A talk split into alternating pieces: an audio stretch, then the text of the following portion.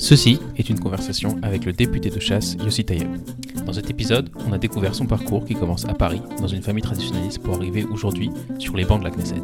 On a pu aborder dans cette conversation énormément de sujets, notamment quelles sont les principales préoccupations de chasse concernant la société israélienne, comment lutter contre la pauvreté grandissante, est-ce que le modèle Haredi est encore viable, et enfin, comment retrouver l'unité perdue de notre société fracturée et en conflit entre tous ces différents groupes.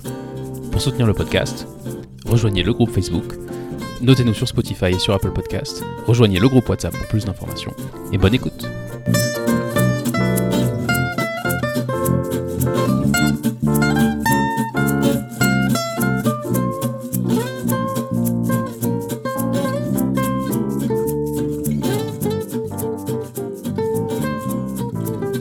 Raptov, aussi. Raptov, bonsoir. Merci beaucoup d'être venu.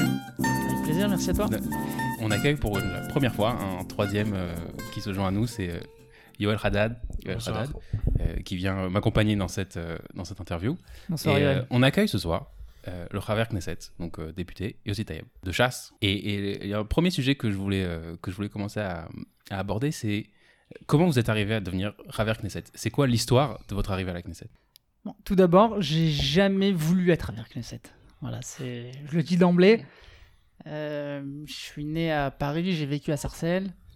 Euh, parcours euh, école publique, Haute-Saratora par la suite, le Rincy.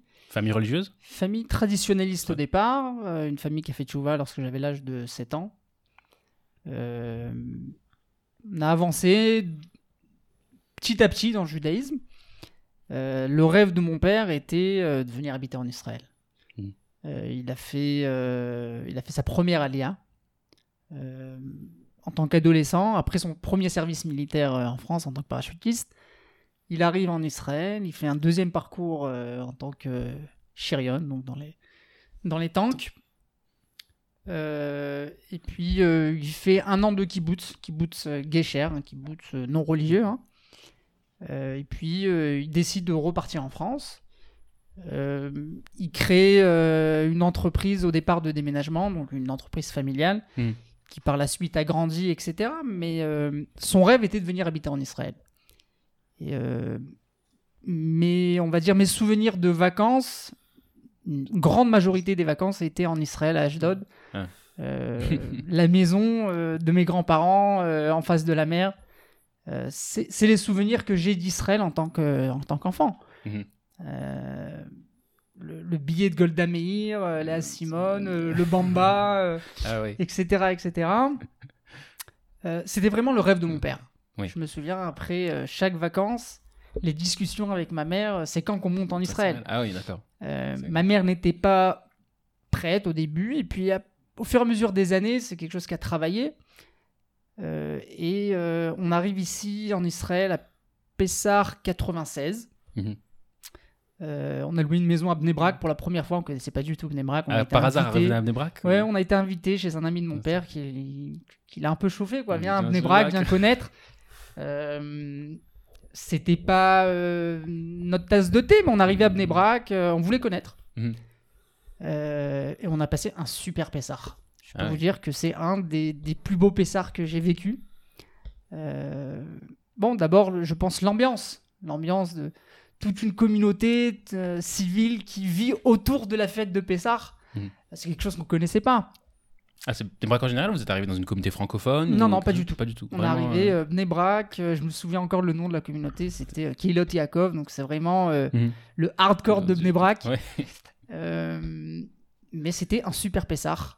on avait loué une maison, d'ailleurs, qui n'était pas meublée, les voisins qui venaient avec les gmars, vraiment à la dernière minute. Oui.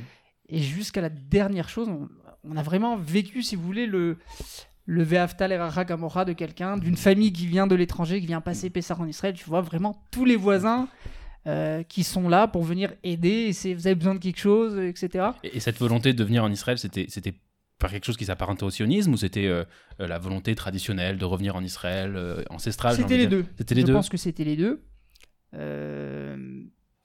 Ouais, c'est une synthèse des deux, je pense.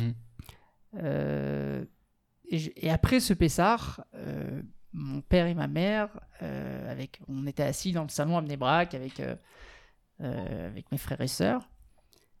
Et euh, mon père nous annonce que voilà, on a décidé de, euh, de venir vivre en Israël. Ça s'est fait euh, très très vite, donc de la décision à Pessar au mois d'août 96. Hmm. euh, on était déjà là quoi. À ce moment-là, vous avez Donc quel âge fait euh, 16 ans. 16 ans. ouais. 16 ans. Euh, donc on a pris la décision d'un coup de tête, hein, si on peut appeler ça comme Mhm. ça. Euh, Un peu comme nous. enfin, un, peu, un peu comme tout le monde. Euh, Beaucoup d'histoires comme ça. ouais. Mais bon, je pense, on va en parler par la suite, mais je pense qu'aujourd'hui, une alia doit être un peu plus travaillée, justement, pa- par ce vécu de la alia. Euh, donc on arrive, si vous voulez, en, en août. Septembre, il faut rentrer à l'école. Euh, quelle école? Où? Comment? Pourquoi? Il n'y a pas d'amis, il n'y a pas de trucs. Euh, et là, mon père décide, euh, bon, re- repart faire une année en France. Donc là, j'ai, donc je repars. Mes parents avaient déjà fait l'ALIA, avec moi, bien entendu. Je repars pour une année en France, et là, je vis donc chez mes grands-parents, une année de plus. Euh, et après une année, donc je reviens en Israël, donc euh, août 97. Et je prends la décision de rentrer à la yeshiva. Une entrée scolaire à la yeshiva qui s'est, on va dire, euh, mal passée, pas, à cause de, de l'établissement ou de, de ce Mhm. qu'il y avait autour, mais euh, si vous voulez, je l'ai un peu mal vécu. La rupture Euh, était peut-être trop, la brutale. rupture, c'est un peu tout. Euh, J'ai senti que voilà, c'était pas trop pour moi au départ, etc. La yeshiva Euh, ou la yeshiva, je pense qu'aussi cette yeshiva, d'une manière très spécifique, n'était pas n'était pas faite pour moi. Un mismatch. Voilà, c'était. euh, moi, fin, il y avait en fin de scolarité ou? C'était en fin de scolarité. Euh, et puis je décide, euh, je décide d'aller faire mon service militaire. Alors à l'époque, il n'y avait pas euh, Nahal Haredi, il y avait Ouais, pas ouais, de, c'était- il y avait c'était un pas- peu d'unité avec un peu de béniche, de Bnei Yeshivot, euh, SDR qui venait. Mais donc je rentre. bon, mon rêve c'était d'être Golani. Alors je passe, euh, je passe les, les euh, comment dire, les tests ou. euh, voilà, on peut, on peut appeler ça les tests. Pour rentrer donc au départ en Tsantranim, je tombe au dernier jour. Et là, je dis, bon, si c'est pas Tsantranim, c'est Golani, point barre. Et donc j'arrive au Bakoum, alors en tant que francophone, voilà, un, fran- un hébreu un peu bancal. et je tombe sur le, le premier commandant que je vois, je lui dis, bon, moi, c'est Golani. Mais oui, il n'y a pas de souci, voilà, c'est ce bus. Donc je monte dans le bus, tout content, etc. Et j'arrive euh, à Barche, mon Ouais. je vois euh, Givati, je dis, non, mais il y a un truc qui m'a- il y a un truc qui va pas là. Donc, euh, bon, il y avait encore quelques copains autour de Ouais. moi qu'on a connus, bien entendu, dans le bus. Et puis, on décide. euh, Bon, on fait la grève. on n'avait pas très bien compris comment ça marchait. Euh, et puis, le lendemain, donc, on se fait convoquer par le, par le faquet du Bassis. Euh, et qui, qui voulait comprendre quoi, qu'est-ce qui Mm. se passe. Donc on lui a dit voilà, nous, euh, on était quatre. Nous, c'est Golani, euh, etc. Alors il nous dit écoutez, euh, vous savez quoi, faites un guibouche. Et puis on va voir, euh, etc. Donc on a fait un guibouche qui s'est très bien passé. Un guibouche de 4 jours, encore une fois. Et c'est là que. On a été acceptés, si vous voulez, les quatre, dans l'unité d'élite qui était. Donc un était accepté au Palsar. Et euh, nous, les trois autres, on est entrés donc, au Palchik Givati. Donc c'est une unité euh, de Kesher qui est, euh, qui est très proche du Mahat, Mhm. donc du commandant Très de proche du haut commandement, oui. Et puis, ça s'est très bien passé. J'ai fait Metironou, Timoun Mitkadem, Ouais. après le Cav à Sassa, euh, Mishmar Negev, etc. Donc, Le grand un, parcours. un- un très bon, un très bon service militaire. Trois ans. Voilà, tout à fait. Très content Ouais. Euh, d'avoir donné de moi-même, si vous voulez, pour, pour Israël. Ouais. Et puis après mon service militaire, euh, une fois terminé, j'ai décidé d'aller à l'Yeshiva de Mir. Amir. Euh, mon père qui connaissait très bien le Rav Yitzhak Ezrahi. Mhm. Euh, donc je rentre à la Yeshiva de Mir. Amir, mais Mir, c'est Euh, immense, non? Comment Voilà, c'est immense et on parle de À l'époque, tu devais devoir déjà avoir plus de presque 2000 1000 élèves. Déjà 2000 il y avait à l'époque? Presque 2000 élèves. Parce que maintenant, c'est encore plus. Mais... Ouais, aujourd'hui, c'est presque tout Is- bête Israël pour les, les Oui. gens qui connaissent le quartier à Jérusalem. Mm. Euh, la majorité des maisons, des immeubles euh, font, appartiennent à la yeshiva de Mir, que ce soit des appartements pour pouvoir loger euh, les élèves, ou pouvoir même étudier des bâtiments midrashot, Mm. des synagogues, etc., qui appartiennent à Mir même, parce que le grand bet midrash de Mir ne contient pas. Exact, euh, tout le monde. Voilà, donc il y a, y y plusieurs bâtiments midrash autour de Mir. Je, suis allé une Euh, fois à Mir, c'est une ruche. il, y a des, il, y a une, il y a des plein de petites alvéoles partout, des, Ah, tout à fait. des cours à droite, des cours à gauche. C'est la voix de la. Torah là-bas qui réside, euh, qui, ré- qui, qui euh, comment dire, c'est on- l'écho, c'est l'écho. Là où tu vas dans la rue, t'entends la voix de la Torah par les fenêtres, etc. Donc, et euh, une très bonne yeshiva où j'ai beaucoup avancé. Qu'est-ce qui vous pousse à la yeshiva à ce moment-là? D'où vient la volonté J'ai Et senti. particulièrement Amir. parce que Bah, Amir, penser Amir que- parce que mon père connaissait, euh, Ah, y aura- connaissait le Rav Yitzhak Ezrahi. Euh, D'ailleurs, je suis rentré dans son shiur. Et euh, j'avais beaucoup d'amis aussi euh, francophones qui, qui étaient là-bas à la yeshiva. Euh, ce qui m'a poussé à à la yeshiva, si vous voulez, c'est je, je voulais euh, me construire, me construire sur le plan euh, euh, idéologique, voire peut-être même renforcer mon judaïsme. Il faut pas oublier que j'étais dans une unité qui était, c'était pas le Nachal Haredi, je veux dire, une unité où la majorité des soldats n'étaient pas des soldats religieux. Mhm. Euh, D'ailleurs, on était quelques religieux et à chaque fois c'était euh, Misdar Boker, etc. Nous on allait à la Tfila, eux ils se tapaient euh, les Misdar Neshek, etc. Donc euh, j'ai fait beaucoup de Rosrim Bichouva là-bas, surtout, le- surtout en matinée. Euh, donc j'arrive à la Yeshiva de Mir et puis euh, après moins d'un an, je me marie et je rentre à l'école rabbinique euh, du Raman de Eliaou. Euh, donc à Kiryat Moshe, à Givat Shaul, Mhm. euh, euh, bah, à l'entrée de la ville, quoi. Alors, Montréal est encore vivant à ce moment-là. Oui, oui, tout à fait, Mhm. vivant. euh, j'ai étudié avec lui, j'écoutais Ah des shiurim, euh, on a été chez lui à la maison. Euh, D'ailleurs, mon chef de cabinet aujourd'hui est Marc Ravruta, Ah, avec qui j'ai étudié chez de Eliaou pendant 4 ans. Qu'est-ce que, vous avez retenu du Rav Mordechai Qu'est-ce qui, qu'est-ce qui vous a mar- marqué? Un homme qui. D'abord, un, géant de la Torah. Mais mis à part ça, un homme qui aimait chaque juif, peu importe euh, la couleur de sa kippa, euh, pratiquant ou pas, traditionnaliste, euh, un peu ce que le judaïsme qu'on a vécu en France, Mhm. mais qui le- qui l'a fait d'une manière très sincère. Quelqu'un avec beaucoup d'amour beaucoup d'amour pour, euh, pour Israël, pour la terre d'Israël, mais pour chaque juif. Mhm. Et pour les juifs de la diaspora, d'une manière très euh, spécifique. Euh, D'ailleurs, c'est le, le- le- le but de son kollel, qui est géré aujourd'hui par son fils, le Rav Yosef Eliaou, était de, de former, si vous voulez, des rabbinim ici en Israël pour les envoyer en France pour pouvoir renforcer la communauté juive en, en- en France, mais, mais aussi dans d'autres pays dans le monde. Mm.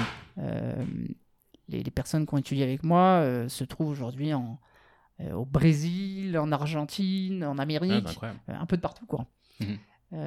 C'était, c'était sa vision. La vision de, du Ramon de était il faut ren- renforcer la Torah, mais aussi créer de, de, de vraies structures rabbiniques qui puissent apporter cette Torah aussi à la diaspora. Et bien entendu, l'amour qu'il avait pour, pour la terre d'Israël. Euh, il avait, si vous voulez, un. Il, il faut, il, faut- il fallait connaître le Ramon de pour ouais, comprendre ce qu'il était. Même j'en parle jusqu'à aujourd'hui à son fils, euh, Rav Yosef ou Rav Shmuel, le Rav de Tzfat, le grand Ramon de Tzfat. Euh, Lorsqu'on parle de lui et qu'on commence à, à se rappeler, euh, nous raconter des histoires ou des shiurim qu'on avait écoutés, etc., le Rav Shmuel me dit euh, en fait, à Oui, chaque fois qu'on entend quelqu'un parler de notre père, on entend un, un- un nouvel aspect de, de- de son caractère, de, ce qu'il était. Euh, c'est euh, un exemple. C'est- un exemple pour moi, d'une manière euh, très personnelle. Mais je pense aussi, euh, c'est pas c'est pas pour rien qu'il a été nommé Gel Israël, le père d'Israël. Ouais, oui, c'est sûr. il, Il, était. il- il aimait chaque juif vraiment comme son père. un Chaque juif derniers, était pour, pour lui comme son fils, son fils unique. Et C'était un Et- dernier grand rabbin qui était vraiment accepté euh, sur tout, euh, de- par tout le monde. Tout à par fait. tout le monde, où personne, euh, ne- bah, ce que je sache, n'a jamais vraiment remis en cause son autorité. Et, et il était, comment dire, il était vraiment euh, aimé et accepté par tout le monde. Tout à C'est fait. très impressionnant et c'était très- c'est très rare. Je ne sais pas si aujourd'hui on a des comme ça, mais. euh, bon. Ça, ça sort un peu du lot, je dirais, Mm. par rapport à- aux autres Rav Knesset de chasse qui sont plus disons, dans l'école du Ravad Yosef. On en, il y en a pas, je crois pas qu'il y en a d'autres qui, qui ont été plus proches du Rav Mordechai Eliyahu que du Rav euh, Ovadia Yosef. C'est vrai, c'est vrai que je sors du lot. Mhm. Mais C'est pas pour rien que, que Harry Derry euh, a, a voulu me mettre sur la liste. Je, veux dire, je, je le dis d'une- d'une d'une façon très claire. J'ai eu beaucoup de discussions avec Harry. Euh, il a voulu, si vous voulez, mettre dans, dans sa liste Mhm. quelqu'un qui, qui, qui représentait, si vous voulez, euh, le chasse à sa manière, euh, à, sa création. Dire, il faut comprendre que quand chasse a été créé euh, par le Tzadik Livracha, il a été créé pour amener justement euh, une représentation qui était la représentation sfarade comme on l'a vécu Mm. euh, dans les pays du Maghreb ou en France où voilà, on, on- on a toujours vécu tous ensemble avec le kavod du Talmid Raham, on aimait les rabbinim, on respectait la Torah, etc. Après, chacun euh, pratiquait la Torah, je dirais pas à sa manière, puisque je pense que dans sa majorité, le public sfarad a toujours été, si vous voulez, un public euh, qui, qui a été sur une ligne euh, orthodoxe, même si, si après on peut euh, la rendre sioniste, moins sioniste, orthodoxe, etc. Je veux dire, même le Rav Mordechai dans sa vision des choses, était orthodoxe. Ce qu'on appelle aujourd'hui les Hardalim, si vous voulez, euh, ce Mhm. qu'on pourrait appeler orthodoxe sioniste, une chose qui qui Ouais. existe presque pas. Toutes ces étiquettes commencent à Euh, être voilà, voilà. Alors justement, mais, ouais. alors justement. Mais il y avait des niveaux de pratique. euh, Voilà. Mais après, sur le niveau de la pratique. Euh, et Arié, en fait, a voulu faire revivre le parti sur ce plan-là et revenir, si vous voulez, à la source. Parce qu'avec les années, si vous voulez, le, le fait d'avoir créé un parti séfarade, qui a créé des structures qui ont ramené des personnes qui avaient arrêté de pratiquer Mhm. euh, et avait créé donc euh, ce qui était le baby hein, du Rav Yosef, qui était la Réchet Bnei Yosef, euh, qui était de créer des structures éducatives pour que les jeunes justement de la périphérie qui avaient arrêté de pratiquer, entre autres, euh, la religion, puissent revenir à, à la tradition, même sans devenir orthodoxe. Mais re- Et au fur et à mesure des années, ces familles de la périphérie ont créé ce Mm. qu'on a vu euh, dernièrement. faut pas oublier. Lorsque j'étais euh, au funèbre du, du, du Rav euh, Shalom Cohen, on a vu qu'il y avait quand même là-bas 250 000 Bachouri Shivot qui étaient Sfarad. Je veux dire, Mhm. d'où ils sont sortis. D'où ils viennent, ouais. C'est, ce sont, si vous voulez, les fruits de, de ce qui a été créé par Chasse au cours de ces années. Et au fur et à mesure de ces années, malheureusement, les structures, ces structures-là qui avaient été créées au départ pour euh, ramener ensemble un peu, si vous voulez, l'école juive comme on l'a vécu en France. Euh, je le dis sur tous les plateaux. Moi, quand j'étais à Sarcelles et au Saratora, sur la même ligne, on avait euh, celui qui faisait Shabbat et qui allait en voiture à la synagogue, celui qui ne faisait pas Shabbat, et moi qui marchais 45 minutes pour aller à la synagogue. Mais jusqu'à aujourd'hui, on est amis, on s'invite, on est en contact. Euh, Il y avait l'esprit de communauté. voilà, et et il y avait cet esprit de communauté. Au fur et à mesure des années, cet esprit de communauté et, et cette vision, cette création du chasse euh, euh, à, sa, à, à sa, À son origine. à son origine, voilà, tout à fait, a disparu. Hmm. Et Harry m'a dit, euh, ça, je veux le remettre. Je, Mhm. veux, le- je, veux, je veux le recréer parce que, justement, ces institutions, au fur et à mesure des années, se sont, si vous voulez, orientées vers un public orthodoxe et a délaissé un peu, si vous voulez, le public C'est devenu religieux, quoi. c'est devenu euh, religieux, religieux, strict, orthodoxe, et dont euh, des élèves, par exemple, qui voulaient avancer ou qui faisaient partie de la périphérie, sont plus ne, se retrouvaient pas dans ces écoles. Là, je, veux revenir sur l'histoire de chasse un moment, mais d'abord, je voudrais terminer. Euh, vous êtes à, sur- revenir sur le parcours. Donc, vous êtes au, à l'école rabbinique, donc le collège du, du Rav Mordechai et, et donc vous avez passé un an à Mir, et là, vous rentrez et vous commencez des études de rabbin. Tout à fait. Ok. Ça prend Des combien de temps Alors, euh, ça dépend. Tu peux étudier aussi 20 ans des études de rabbin. Ça dépend Ouais, ouais. de quelle manière et Combien de temps vous êtes resté quoi Moi, je suis resté 4 ans. Mhm. Et après 4 ans, j'étais donc dans une, dans une section qui, après ces 4 ans, sortait à la diaspora. Euh, donc j'ai été à Toulouse, en Schlichut. Ah, revenu à Toulouse. Euh, une ville que je ne connaissais pas, j'étais parisien.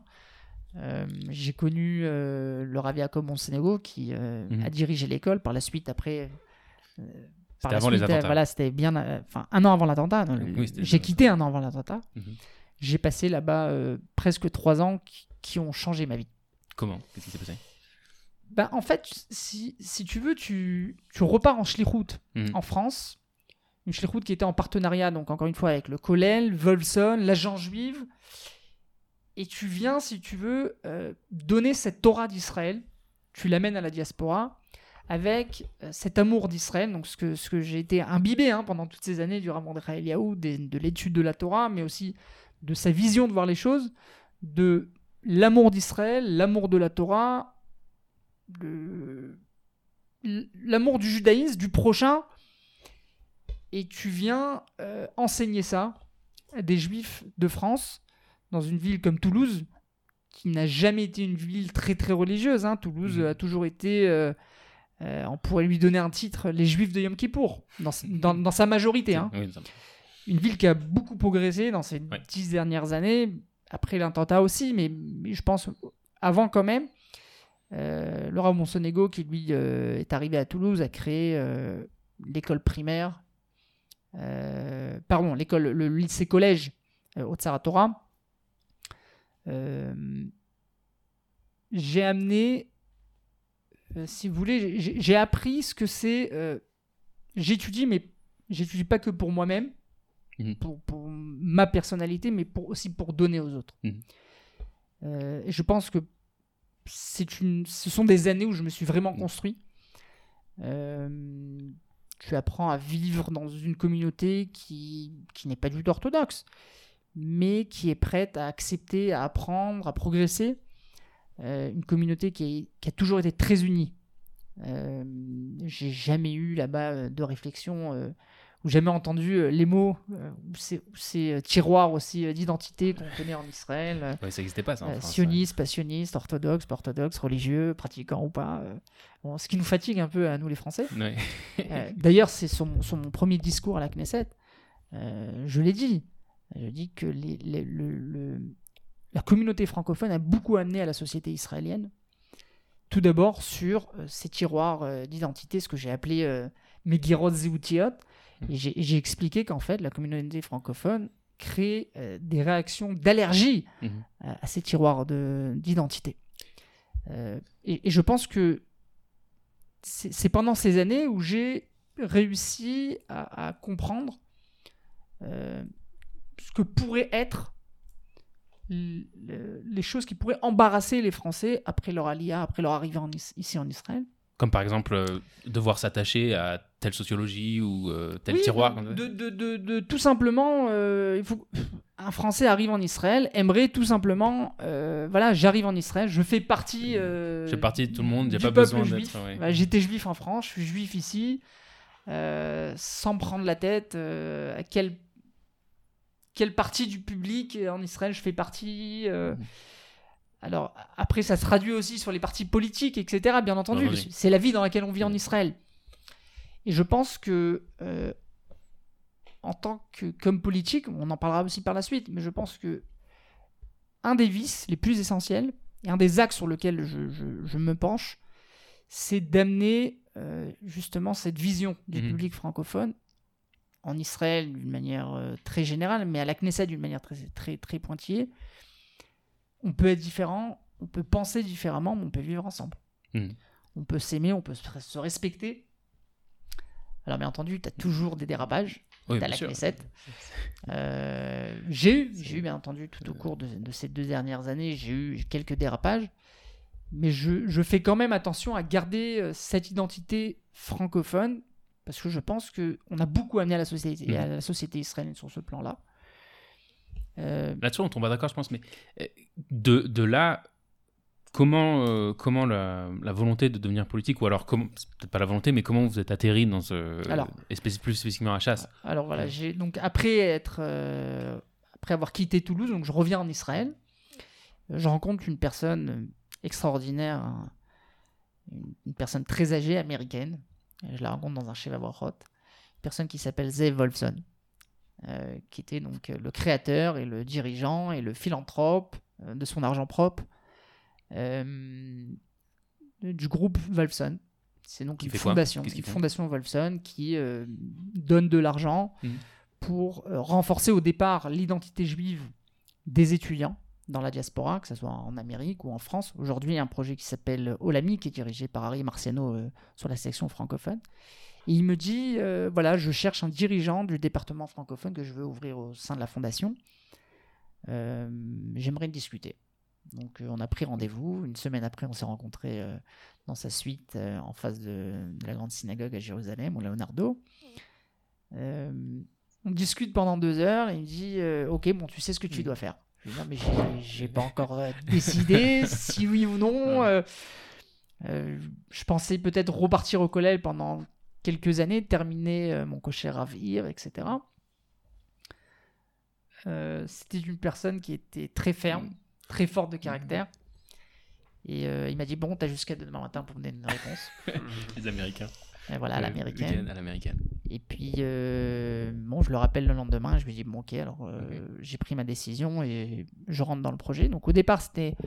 La fondation avait essayé de mettre en place des, des, des centres de soutien scolaire donc ça veut dire ça aller dans les écoles, euh, parler aux enfants, les aider dans leurs devoirs. dans, dans, la fondation, il y avait bien entendu beaucoup de départements. Donc il y avait ce qui se faisait en France, etc., comme, comme je l'ai cité, au LAMI. Mhm.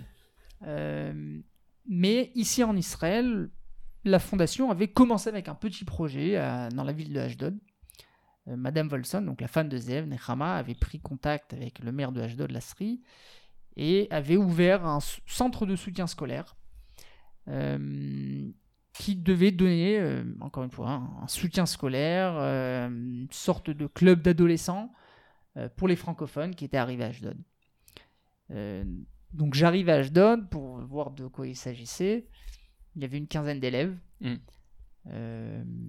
et là, je, prends les rênes et je décide de, développer, de développer ce projet. Alors très vite, en, en, moins de six mois, le projet a flambé. On est arrivé à plus de 150 élèves autour de ce projet.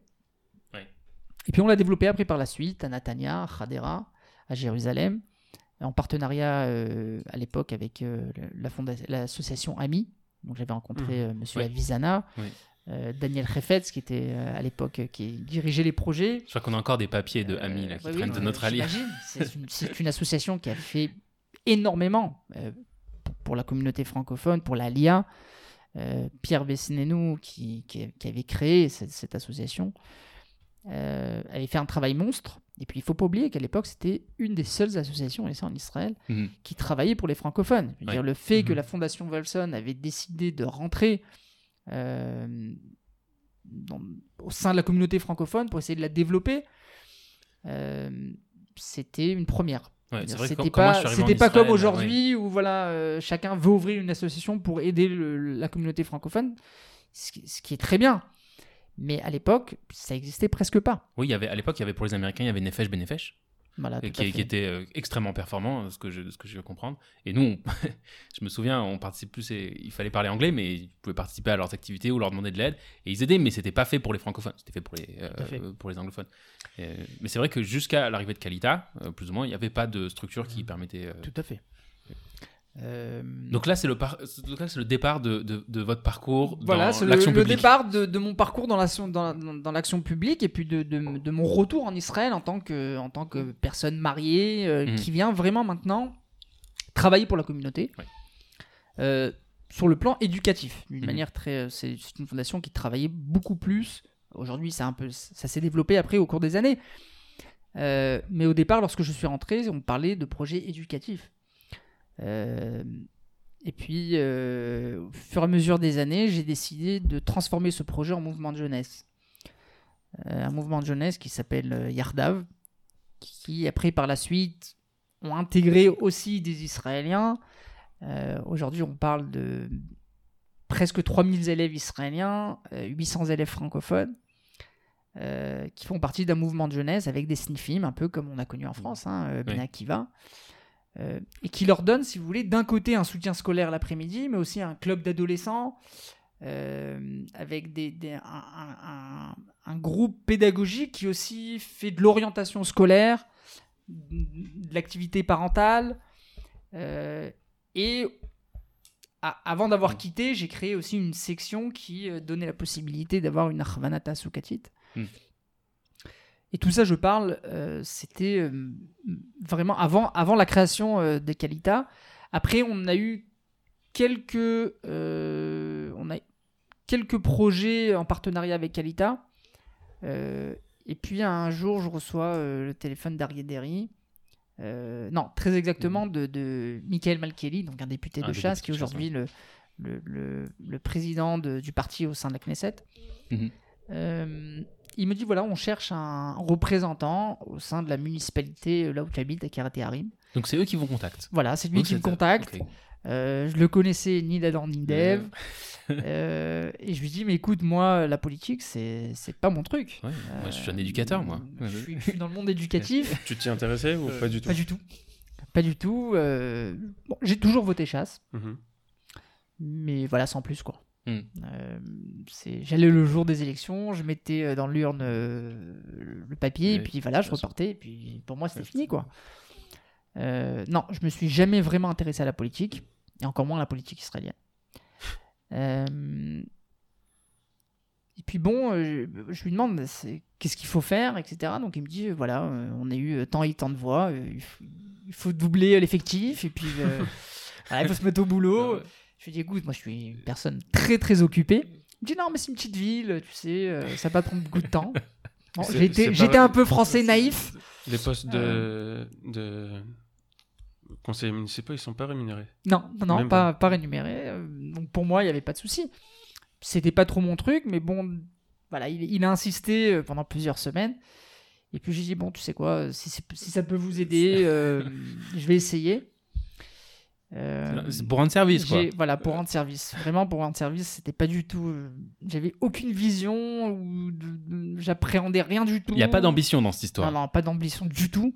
J'étais très bien là où j'étais, j'étais très bien rémunéré, euh, j'étais bien payé, je vivais très bien. J'ai beaucoup de sipouk. C'était, comme je l'ai te l'ai dit, je- Ouais. vraiment, la politique, c'était pas du tout mon truc. Euh, et puis d'ailleurs, jusqu'à aujourd'hui, la politique telle qu'on l'entend politique, c'est pas du tout mon truc non plus Le- le jeu aujourd'hui. politique, Voilà, donc après, On va en parler on après. On en parlera aussi. Mais euh, et puis, euh, sans faire exprès, De fil en aiguille. euh, de fil en aiguille, euh, je, je fais monter chasse qui n'existait pas euh, là où j'habite. Donc il y avait bien entendu des électeurs euh, qui étaient là, mais chasse n'avait jamais, euh, ne s'était jamais présenté en tant que chasse euh, donc à la municipalité de Karaté Harim. Et puis euh, être à taille, à Limaskir, j'ai j'ai doublé ou quadruplé euh, le nombre d'électeurs. Et j'ai été nommé euh, vice-maire, donc adjoint au maire. Vraiment sans le vouloir. Et puis bah, maintenant, encore une fois, voilà, j'étais adjoint au maire non, non, non payé non plus parce que euh, c'est une ville avec moins de 10 000 habitants, donc elle est, elle est considérée comme un échouve, donc le- le, Il n'y a pas de budget. il n'y a pas de budget non plus. Euh, donc je, je continue mes fonctions au sein de la fondation Wolfson, mais je commence à me rendre compte que ça me prend énormément de temps. Mm. Euh, donc euh, je travaillais à des heures qui n'étaient pas des heures et je continue à travailler en arrivant à Karaté Harim en soirée euh, jusqu'aux petites, petites heures la, la nuit. Euh, tu vas euh, au mariage de celui-ci, à la bar mitzvah de l'autre et la Yep. Arnasat Sefer Torah de, de l'un. Il n'y a pas d'ambition et pas de sommeil dans cette histoire. Il n'y a pas d'ambition, pas de sommeil, euh, t'es pas payé. Et pas d'argent. Euh, mais mais euh, j'ai ressenti que oui, que les, les, les C'est- habitants, les citoyens eux-mêmes Ça avait un impact. avaient un imp- c'est-à-dire ils étaient, ils se sentaient représentés, ils arrivaient à avoir des budgets qu'ils n'arrivaient pas à avoir auparavant, des aktaot qui avaient été donnés pour des synagogues. On- a, si vous voulez, on a fait flotter, on a réussi à donner des budgets à des, à des, à des, euh, à un public qui n'était pas représenté jusque, jusqu'à là.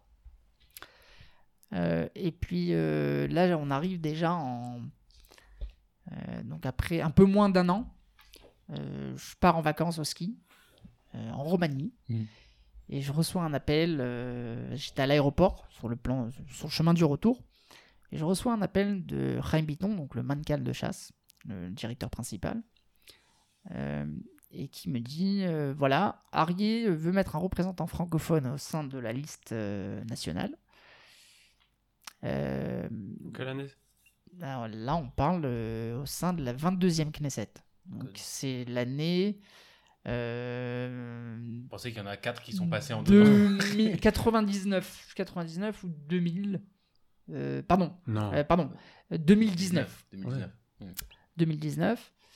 Euh, C'est- en- vers pour aller pour la liste des élections de De 2019, la les 22e premières de élections la de 22 2019. Pour le mois d'Aleph, ce qu'on appelle. voilà, tout à fait, le mois d'Aleph. Le avril 2019. Avril 2019. Euh, et je, je vais même pas poser la question euh, quel numéro sur la liste parce que et puis il me dit bon tu sais euh, mais je lui dis mais alors, euh, alors je lui dis écoute je suis en Roumanie. Alors, il me dit écoute euh, demain soir il faut déposer les listes. Donc euh, t'atterris quand je lui dis j'atterris demain matin. Euh, et puis arrivé de Ben Gurion je vais donc à Amveolamo c'était le, le les, les bureaux de chasse à l'époque. Et donc je signe là-bas des papiers, et puis ils m'ont dit voilà, t'es 15e sur la liste. Oh, J'étais bon, ouais, j'étais content, j'ai dit bon, c'est bon. Euh, Ils vont pas m'embêter. Ils vont pas m'embêter, ils auront pas 15 mandats, voilà, c'est très bien. Euh, et puis là, on passe du Moed Aleph au Moed Bet, euh, très vite. Très vite. Septembre. Euh, et puis là, à ce moment-là, euh, Harry me dit écoute, j'ai décidé de te faire avancer sur la liste et tu seras 12e. Bon, j'ai Euh, dit 12e. bon, 12e, ça va, ça va pas aller loin, etc. Et là, on arrive au mois de Guimel. Et Harry me dit euh, voilà, je te fais avancer sur la liste, je te mets 11e. Bah, Et 11e, là- c'est le- la Et, limite. et là, ça, je me suis dit bon, euh, voilà. On a entre 9 et 10, 11e, ça peut se jouer. Et là, j'ai commencé vraiment à réfléchir Surtout avec la loi norvégienne. avec la loi norvégienne. Et là, je commençais à réfléchir. Euh, mais je suis passé, si vous voulez, de, de, de campagne en campagne et on était vraiment sur le terrain. J'ai commencé à comprendre euh, le, le- le besoin Mhm. euh, de la communauté d'avoir un représentant au sein de la Knesset. Quelle communauté francophone? Là, je parle de la communauté francophone, bien Mhm. entendu. Euh, et je rentre à la Kne- pour le- au sein de la 23e Knesset, en tant, euh, donc avec la loi norvégienne, sous le gouvernement donc, de Benjamin Netanyahu, en rotation, euh, Avec Gantz, future ouais. rotation avec Gantz. Mhm. Qui n'a- ouais, qui n'a pas eu lieu bah, à la fin. Une- mais- Une coalition qui a été très très compliquée. Euh, Nissen Koren, euh, qui était donc le, le ministre de la Justice, qui n'a fait passer aucune loi. Euh, J'avais déposé à l'époque 4 ou 5 lois qui n'étaient même pas passées en première lecture. Hmm. Il y avait vraiment un boycott de sa part. C'était c'était ingérable. Et on repart donc aux élections de la 24e Knesset. C'est intéressant ce point parce que dans le narratif médiatique, c'est Netanyahou qui a fait tomber le gouvernement. Et on oublie souvent que c'est peut-être justement. y y a- Enfin, ça arrive que certains journalistes accusent aussi Nissen Korn de- ouais, d'avoir alors, bloqué le gouvernement, mais on l'oublie parce Ah, que. T'exposes, un très bon, un très bon, une, une bonne, une très belle vision, euh, Yoel. Euh, c'est vrai que lorsqu'on est de l'extérieur, alors c'est très facile de dire euh, bon voilà, euh, Bibi n'a pas tenu sa promesse, il n'y a pas eu de rotation, etc. J'ai fait partie de cette coalition. Hmm. Et je peux vous dire que c'est une coalition qui a été ingérable. Mhm. Ingérable, invivable. Euh, on a passé des nuits, vraiment des nuits blanches au sein de, au sein de commissions, en commission de la Knesset, où j'ai même moi-même essayé de faire avancer des lois pour, pour le public francophone. Euh, les reconnaissances de diplômes, les, les, donc les, les infirmières. Euh, c'était, c'était vraiment invivable. Je veux dire, on arrivait à un moment où Arié Derry avait convoqué euh, Benny Gantz et lui avait dit Parce que tout il faut que tu mettes de côté, euh, voilà, il faut que tu mettes de côté euh, Nissan Koren, Mhm. ça va pas. Et d'ailleurs, je pense qu'aujourd'hui, il a compris euh, mhm. une fois que Nissan Koren l'a l'avait quitté par la bah, suite. euh, Il l'a pas retenu. il- il- voilà, il- il- il- je pense que s'il l'avait quitté, euh, on aurait eu Benny Gantz en tant que Premier ministre. Donc euh, c'est peut-être pas plus mal que Nissan Koren euh, euh, a continué à, à- à- à nous embêter. Euh, par contre, on a, j'ai oui ressenti au sein de la 23e Knesset que le public francophone avait enfin euh, vers qui se tourner. Mhm. Si vous voulez, en, en France, on n'a jamais eu ce- cette approche, ce- savoir-faire de je peux appeler un Khaver Knesset à n'importe quelle heure de la nuit, euh, j'ai son numéro, euh, j'ai un problème au sein d'une municipalité ou d'une autre. Mm. Euh, Il ne faut pas oublier que Chasse a, a- a quand même le nombre le plus élevé de, de- de représentants au sein des municipalités, même plus que le Likoud. Donc presque dans ch- chaque municipalité, on a qui appeler, on a quoi faire, et on a la possibilité d'aider. Donc je pense qu'au niveau des doléances, d'ailleurs au sein de la 23e Knesset, euh, j'ai un data de plus de 10 000 euh, euh, doléances qui étaient arrivées euh, de personnes qui avaient besoin d'aide sur tous les niveaux, que ce soit éducatif, problème d'Arnona, euh, des problèmes de Alia, problèmes de passeport, le problème juridique, tous les problèmes qu'un Français pu- puisse vivre ici en Israël. Les- les- euh, ceux qui étaient bloqués en France pour le Ah, corona. Entre autres, entre autres, ceux qui étaient bloqués en France pour le corona.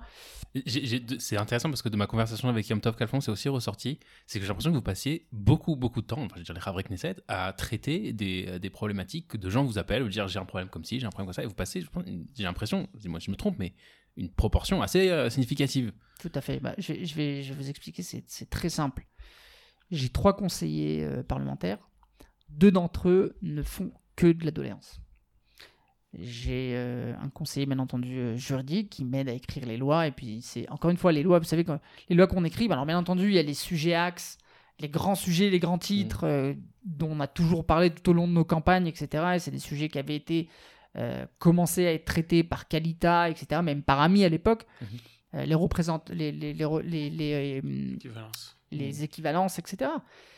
Mais il y a des sujets qui, qui, par la suite, par les doléances, justement, montent du terrain. Hmm. Et là, on a besoin de, de- vraiment de d'écrire et de, de, de mettre en place euh, des lois, de, fa- de faire des présentations de lois qui, sur le long terme, il faut pas oublier qu'en fin de compte, on est des députés Mhm. et on a un travail parlementaire à faire. C'est-à-dire que le fait qu'on a un besoin de répondre à ce ces doléances, et, et je le dis clairement, euh, on pourrait faire descendre les doléances de 50% si une des lois que, que j'ai proposées au sein de la 23e Knesset, qui était la Hangasha, c'est-à-dire de, donner l'obligation au, au- au ministère, que ce soit le tous les ministères, euh, de traduire, par exemple, euh, les Un sites internet, tout simplement, les traduire en français, ce qui, ce qui couperait les doléances de 50%. 50% c'est des gens qui disent je dois faire une procédure ABC et je vais sur le site et je a- comprends pas ce qu'on veut. Il y a, il y a de la paperasse, il y a de la bureaucratie, et on n'a aucune idée. Éliminons on ne sait pas avec qui court. parler, on ne sait pas comment gérer le truc.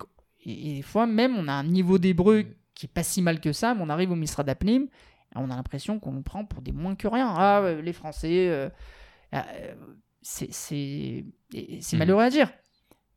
Israël, en tant que pays euh, d'Alia, Israël a été créé, Israël est- est- est- a été créé sur l'Alia, continue à vivre autour de l'Alia, et, et on a euh, et Israël sait le faire. Oui, oui. Israël l'a fait euh, pour, pour les russophones, Israël euh, l'a fait pour les juifs euh, qui sont venus d'Éthiopie. Il n'y a pas de raison qu'Israël ne le fasse pas pour, le, pour la communauté Oui. francophone. Euh, et c'est sur ça qu'on qu'on- qu'on met le doigt. J'ai l'impression qu'on est très fort quand c'est des grandes opérations comme euh, Canfene Charimon, on ramène tous les Éthiopiens euh, d'Éthiopie, on ramène euh, telle ou telle grande opération, mais quand il s'agit de la petite alia, du petit, euh, du petit citoyen qui vient tout seul avec sa famille, c'est d'une complexité infinie. Euh, donc on est très bon. C'est un peu, je sais pas c'est une expérience de, de la nature israélienne, d'être très fort dans des choses avec les grands titres, avec les grandes opérations, avec. mais pour les, la petite bureaucratie, c'est infaisable. Ah, tout à fait. Et c'est sur ça, c'est sur ça qu'il faut mettre le point. Ah, Alors, je- ah, alors euh, c'était très intéressant. Et, et venez, on parle politique alors. Et je veux revenir sur un des points que, que, que tu- que vous avez cité. Welcome to the club. Euh, welcome to the club. sur, sur, un- sur un des points, sur un des points cités, c'était sur l'histoire de- des tiroirs, euh, des tiroirs d'identité. Alors, je partage le point de vue complètement. C'est-à-dire que moi, j'ai vécu en France, j'ai grandi en France jusqu'à 18 ans, et j'ai aussi, euh, quand je suis arrivé en Israël, découvert qu'il y a euh, 350 sociologies, et selon la couleur de ta euh, la matière de ta et que plus, moins religieux, etc., et que tous ces, tous ces groupes sont très, ont beaucoup d'animosité entre eux, et, euh, et je, suis, je partage complètement euh, l'opinion que c'est, que c'est probablement négatif, mais se soulève la question du pourquoi chasse? Chasse a été, à moins que je me trompe, a été euh, fondée sur l'idée du groupe Sfarad. C'est-à-dire qu'on va représenter euh, les intérêts du groupe Sfarad. Est-ce que ça, au contraire, est-ce que ça ne participe pas Est-ce que ça met pas de l'huile sur le feu de euh, ce qu'ils appellent en Israël le, démon, euh, le démon de la Haïda? C'est-à-dire que toutes ces animosités entre ces groupes-là, entre ces sociologies, entre nous on est religieux comme ci, on est religieux comme ça. Et, chasse, est-ce que c'est pas juste un élément social Est-ce que pourquoi est-ce que chasse serait la solution à ça? Pour moi, selon l'origine chasse, ça ressemble plus au problème. C'est vrai que Chasse, au départ, euh, a été, si tu veux, un, pa- un parti sectoriel. Il a été créé tout simplement parce que les juifs séfarades en Israël n'étaient pas, n'étaient pas comptés, ils étaient mis de côté euh, pendant des dizaines d'années. Euh, le- si on, on peut appeler ça le, ce que, le, le titre de chasse dans les années 80, l'Arzir Atara Yoshna, c'était justement de, de donner la possibilité de mettre à, à niveau ce public séfarade qui est venu du Maroc, d'Algérie, de Tunisie, etc. Euh, de lui donner la possibilité de- d'arriver à des postes clés, de faire partie entière de la société israélienne. Euh, D'ailleurs, on le voit, les juifs qui sont arrivés du Maghreb en France, dans leur majorité, ont Mhm. très bien réussi leur intégration en France. Euh, très bon niveau de- intellectuel, médecin, dentiste, chef de société, etc. Et, et les mêmes personnes, des mêmes familles qui sont venues en Israël dans les années 80 alors que le frère ou la sœur ou le cousin sont arrivés en France, on voit aujourd'hui des écarts euh, euh, des, des couches sociales, elles sont immenses. Mhm. Et je pense que ce qu'a voulu créer le Parti Chasse, c'est justement de, de- de remettre à niveau euh, ce- ce public de la société israélienne qui avait été mis de côté pendant toutes ces années. Alors, on voit un, un changement, un changement monstre au sein de la, de la société israélienne. On a aujourd'hui euh, des juges qui viennent euh, de- de- du public séfarade, on a de très bons médecins, on a de très bons intellectuels, de très bons physiciens, etc. Mhm. Mais cependant, si vous voulez, ce, ce Shed Adati, malheureusement, existe encore. Ah, là, c'est une question que je me pose. Comment ça s'exprime? Parce que euh, j'ai probablement une expérience de la société israélienne qui est limitée. C'est-à-dire, moi, j'étais dans une yeshiva euh, sioniste dans laquelle euh, il y avait, euh, voilà, dans les bancs de la yeshiva, il y avait des sfaradim. Il y avait des gens de partout. C'est-à-dire, c'était même pas une question. Mhm. C'était même pas une question. Et le, j'ai jamais eu l'impression. Comme, bon, moi, je suis ashkénaze, bon. je suis censé être l'oppresseur dans l'histoire, mais, mais j'ai jamais eu l'impression qu'il y avait quelque chose de très une, une discrimination, quelque chose de très très importante. En, en tout cas maintenant, je peux pas, pas parler pour le passé, j'y étais pas, mais, mais mais en tout cas maintenant j'ai l'impression que c'est pas très présent et que et que est-ce que c'est vraiment un problème qu'on doit encore régler? C'est un problème qui existe. Maintenant, encore une fois, je suis parti exprès sur la création du parti chasse pour savoir d'où Mm. d'où est-ce qu'il a été créé et quel a été le besoin de créer un parti comme celui-ci. En parallèle à ça, la création du parti chasse était de, de venir et d'amener, si vous voulez, une vision euh, sociale dans la politique israélienne. À l'époque, il y avait le parti travailliste. Mhm. Euh, mais l'idée du Rav Ovadia Yosef était euh, qu'un juif, il doit être Rahman, Baishan et Gomle Chassadim et que euh, son idée était de créer un parti qui va pouvoir justement aider ces personnes d'une couche socio-économique basse et de pouvoir leur, leur donner la possibilité de pouvoir vivre normalement au sein de la société israélienne, de pouvoir amener des aides, etc. Alors ça c'est intéressant parce que c'est pas quelque chose que j'avais l'impression, j'ai l'impression du c'est pas quelque chose que c'est nouveau pour moi ça, parce que ce que vous dites c'est que l'idée euh, du parti SAS comme un parti socialiste, c'est-à-dire un parti qui va euh, mettre en place des programmes sociaux pour aider les, les, les, les, les couches, euh, les couches faibles de la société, c'est à l'origine. Tout à fait. Ah, Ça, a été, ça a été à l'origine de la création du Parti Chasse. Le Ovadia l'a toujours dit, il l'a toujours crié dans, dans les campagnes des années 80 encore. Est-ce que c'est deux éléments ou alors c'est c'est le même élément? Parce que c'est représenter les Sfaradim et aider les gens faibles. Mais en fait, c'était la, la même population. Alors à l'époque, à l'époque, malheureusement, euh, la majorité de la couche sociale, euh, socio-économique basse, ou la couche sociale Mhm. basse de, de- de la société israélienne, dans leur majorité, ouais. Étaient les séfarades, Olim à l'époque, une grande majorité de Olim séfarades, qui avaient été mis de côté, qui n'étaient pas comptés, qui n'étaient pas acceptés dans, le- dans les grandes écoles, dans les universités, etc., dans, dans les... Dans les euh, même je dirais dans les dans les travails euh, dans les postes clés Mhm. et donc n'avaient pas la possibilité aussi de subvenir aux besoins de leur famille. C'est la raison pour laquelle Chasse avait misé sur euh, le côté social. Euh, alors il y avait, c'est peut-être aussi ce qui avait ramené euh, Chasse à l'époque à certaines alliances avec le parti travailliste. Mhm. Bah, quand on veut mettre en place des programmes sociaux, on- c'est de la gauche économique. Voilà. donc, euh, au fur et à mesure des années, euh, alors il est vrai que sur le shed à Dati, on le voit de moins en moins. Il existe encore. Il existe encore.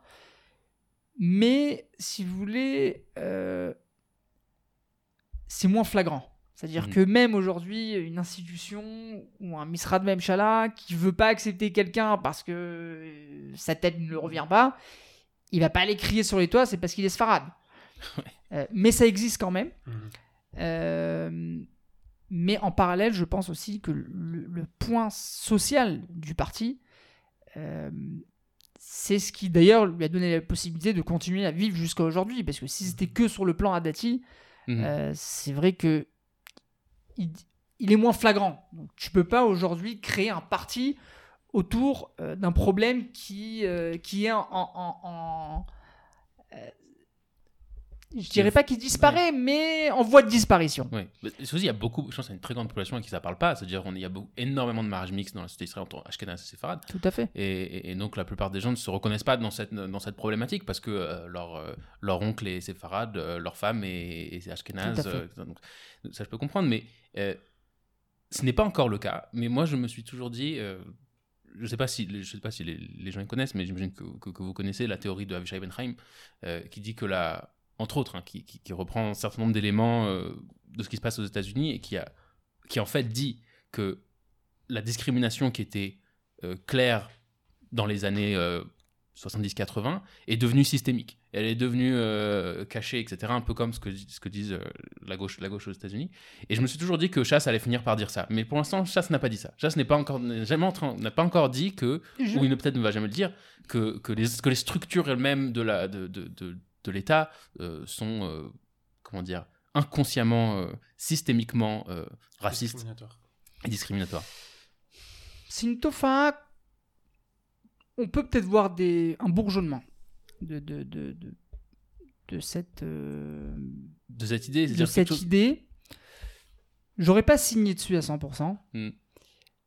Et j'espère, j'espère que- qu'on n'aura pas besoin d'arriver à, d'arriver à là. Mais euh, on peut voir dans certains cas un bourgeonnement de, de- peut-être de cette idée.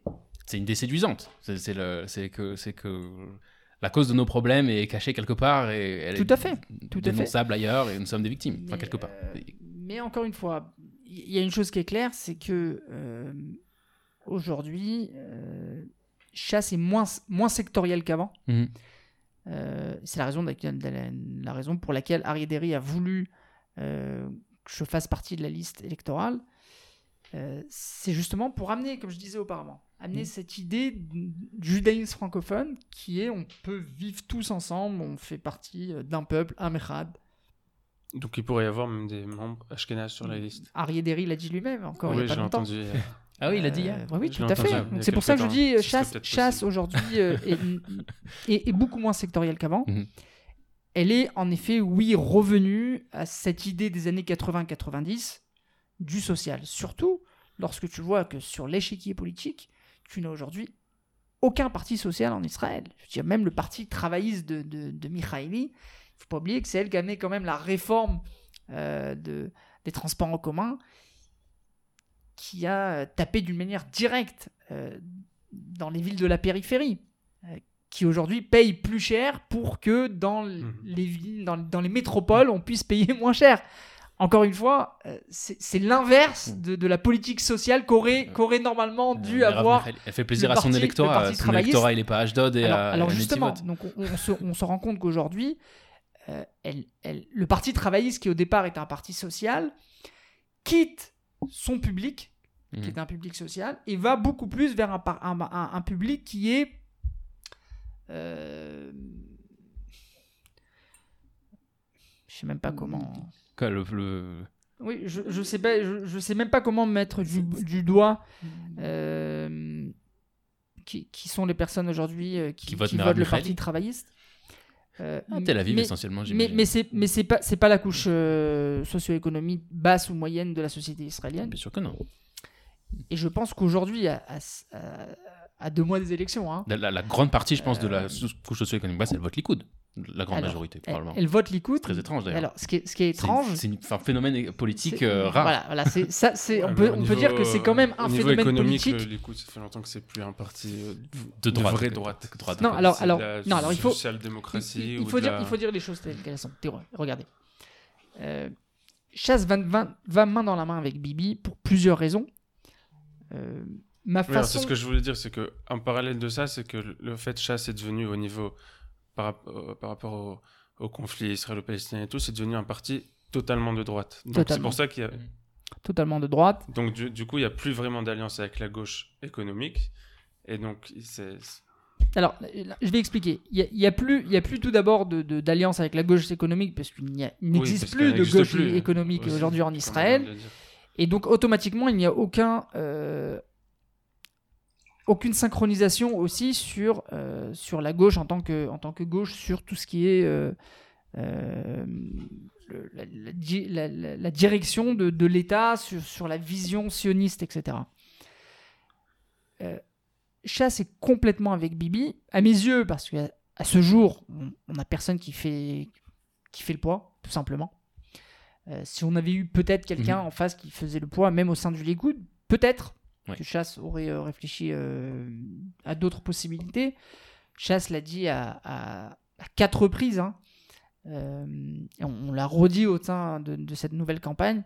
Euh, on est avec Bibi, même au prix de repartir euh, en opposition. Je veux dire, Chasse n'a pas peur aujourd'hui de, de se retrouver en dans l'opposition.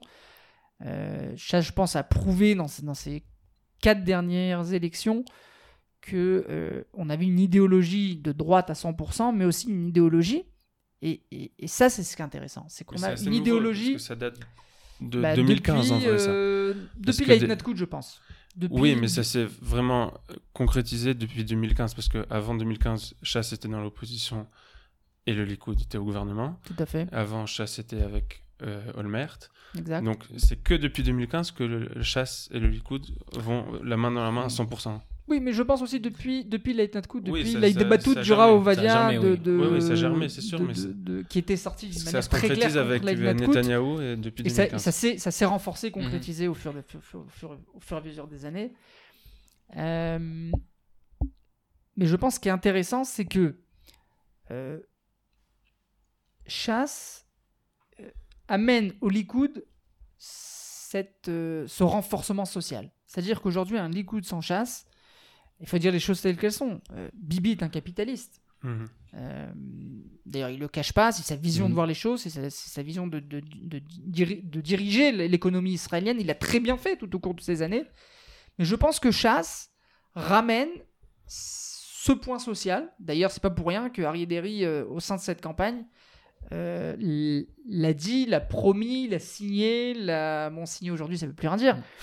Mais euh, on l'a dit d'une manière très claire Ouais. que 101 milliards de shekels pour la couche sociale israélienne, Mm.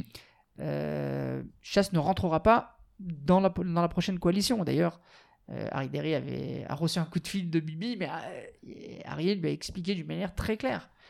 1 milliard de shekels par an, fois 4 ans de la coalition, on parle de 4 milliards de shekels qui vont être mis à disposition pour la société, pour la couche sociale basse de la société israélienne. On l'a fait au sein de, la, crise, euh, de la crise sanitaire du Covid. Euh, Chasse avait mis en place un budget de 750 millions de shekels qui avait été distribué donc par, par des cartes, hein, des cartes magnétiques, qui donnaient la possibilité aussi à ces personnes de la couche basse de la société israélienne de pouvoir arriver dans un supermarché, de pouvoir payer avec cette carte sans avoir besoin d'aller dans ces gmachim, dans ces bêtes tamrouilles, euh, Mm. pour pouvoir continuer à... à, à- à- à- J'ai pas besoin d'être mythe basé pour aller manger. Et je pense que, que sur Bah, ce coup-là, sur, sur ce coup-là, euh, Chasse a sauvé une grande partie de la société israélienne, de, de- je dirais de la couche euh, socio-économique basse. Et, euh, et, et sur ça, dans la prochaine, dans la prochaine euh, coalition, c'est une chose sur laquelle euh, on, on va à Dassault. Mhm. Alors, après, j'ai encore une fois, j'ai j'ai des, j'ai des amis, et puis après, encore une fois, dans des, dans des on me pose la question, mais moi, c'est encore une fois, est-ce que c'est pas être euh, soutenir la pauvreté en Israël? Mhm. Et, et- et j'ai une réponse qui est très simple. Je veux dire, quand on a quelqu'un qui est malade qui vient à l'hôpital, il peut être malade de beaucoup de maladies, peut avoir beaucoup de problèmes. Mais si il est en train de perdre son sang, il a une hémorragie, une, hémo- une- une hémorragie, il faut tout d'abord la stopper. Mhm. Et je pense que ce milliard de shekels par an, euh, qui va être donné d'une manière très, euh, très honorable à cette couche sociale de la société israélienne, va tout d'abord stopper cette hémorragie euh, de la pauvreté au sein de la société israélienne. Mais en parallèle à ça, on a le devoir, et d'ailleurs c'est- c'est une partie de notre programme aussi, de créer ce qu'on appelle le, Reshut Lochama Baoni, donc on pourrait appeler ça un département de lutte contre la pauvreté en Israël, qui euh, doivent participer à ce département la totalité des ministères du gouvernement israélien, que ce soit le Misrad Revacha, que ce soit le Misrad Apnim, que ce soit le Misrad Avoda, le Misrad Kalkala, le Misrad Negev Galil, etc., le Misrad Haotzar bien entendu, le Misrad Rosh Hamemshala. Tous ces ministères devront travailler d'une manière main dans la main pour pouvoir répondre à ces problèmes. Il y a euh, le député à la Louve qui avait euh, déposé des, dépôts et des, propositions. Je pense que dans sa grande majorité, je les ai presque toutes étudiées, j'en ai parlé aussi à Harry Derry encore euh, la semaine dernière, on a le devoir de, de, de, de les mettre en place. Hmm. C'est-à-dire, c'est- Ces Hamlatzot feront partie des Hamlatzot que devront appliquer, devra appliquer ce Reshut Elohama Ba'ani. Alors je Euh, pense que c'est un bon moment pour poser la question, mais c'est quoi exactement la vision économique Et je parle de la vision économique plus générale de chasse, parce que les programmes sociaux, c'est bien, j'ai personnellement rien contre les programmes sociaux, si ce n'est qu'ils ont tendance à enfler mais, mais, et à devenir problématiques, mais Mhm.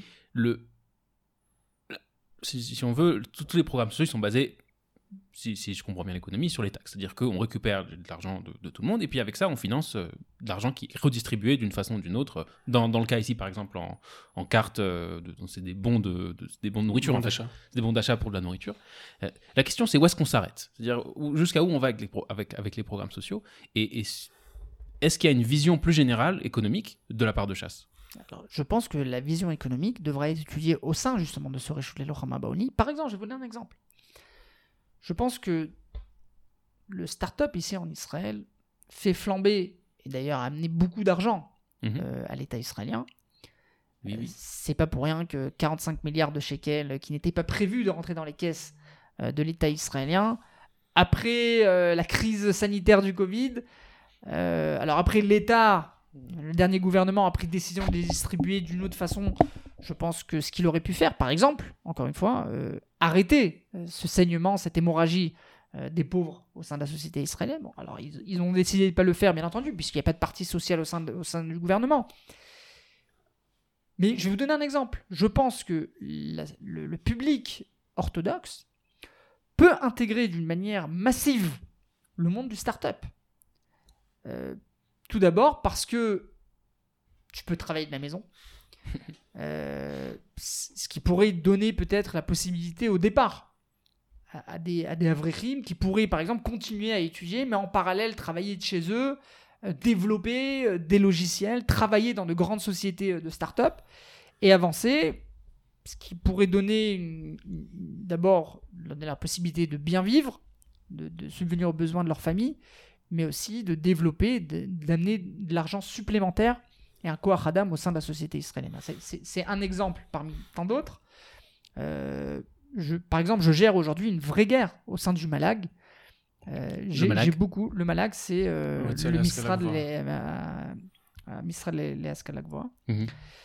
Euh, le Malag aujourd'hui ne donne pas la possibilité, ou ne veut pas donner la possibilité, à des orthodoxes d'étudier dans les universités de manière séparée. Orthodoxes ou religieux. hein. Mhm. Euh, les, les associations de gauche, les mouvements de gauche ont Séparation déposé des hommes-femmes, bagats, voilà, tout à fait, ont déposé des bagats au sein euh, à, à ne plus en finir pour justement ne pas donner cette possibilité. Je vous donne euh, un exemple de, de- de ces, ces dernières semaines. Je reçois des dizaines de doléances. Aujourd'hui, je me trouve à plus de 67 cas de Olim de France qui ont étudié dans des écoles en France une grande partie d'entre eux des écoles religieuses, l'Ortsar Torah, Yavne, etc. Et du fait que euh, ces associations ont déposé des bagats, bagats a donné une, structure au sein de ces michlalot, au sein de cette université. Ça peut être euh, Michlala Haredi Strauss, Machon Lev, Betzalel, qui ne peuvent euh, donner la possibilité à des personnes qui le veuillent, à des femmes ou hommes qui veulent étudier d'une manière séparée, hommes et femmes, de pouvoir le faire que si leur terminale, ils ont étudié dans une école orthodoxe. Donc, pour celui, celui qui a étudié en Israël, c'est très simple.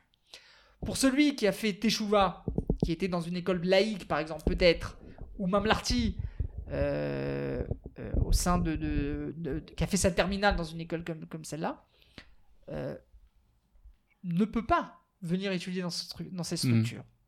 Alors, au sein de ces dernières années, de cette, derni- cette, der- cette dernière année, le Malag a pris la décision de donner une, une possibilité de Haregim de 15% de personnes qui pourront euh, venir et étudier. Le problème est que c'est Olim de France qui arrive, le Malag et euh, la Goudat Studentim ne veulent pas donner la possibilité de reconnaître des écoles en France comme Des École. écoles orthodoxes. orthodoxes. C'est-à-dire que quelqu'un qui a fait peut-être Otsara Torah ou Merkaz Torah en terminale, Mm.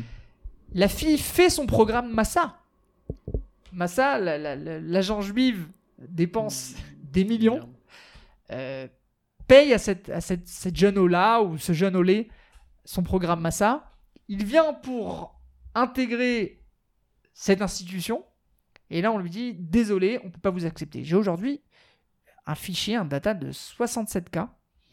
Euh, 42 cas euh, au sein de- du campus Haredi à Strauss et les autres, c'est Betzalel et, et euh, Mahonlev. C'est quelque chose d'insensé. C'est-à-dire qu'encore une fois, la sens. société israélienne, l'État israélien, ne donne pas la possibilité à ces orthodoxes, ou voire peut-être même des, des Chosrim Bichouva, des gens qui ont fait Tchouva, qui aujourd'hui sont orthodoxes, on ne les laisse pas rentrer au sein de la société israélienne, de venir, de pouvoir étudier, de pouvoir avoir un niveau euh, d'études, de pouvoir avoir un métier, de pouvoir devenir médecin, avocat, euh, comptable, peu importe. Mm. Et je pense que ça, par exemple, c'est une chose que les partis orthodoxes doivent gérer. Et d'ailleurs, euh, le, le député Moshe Arbel a été, euh, a été euh, choisi par Arié Deri comme euh, le député de chasse qui devra euh, mener cette guerre.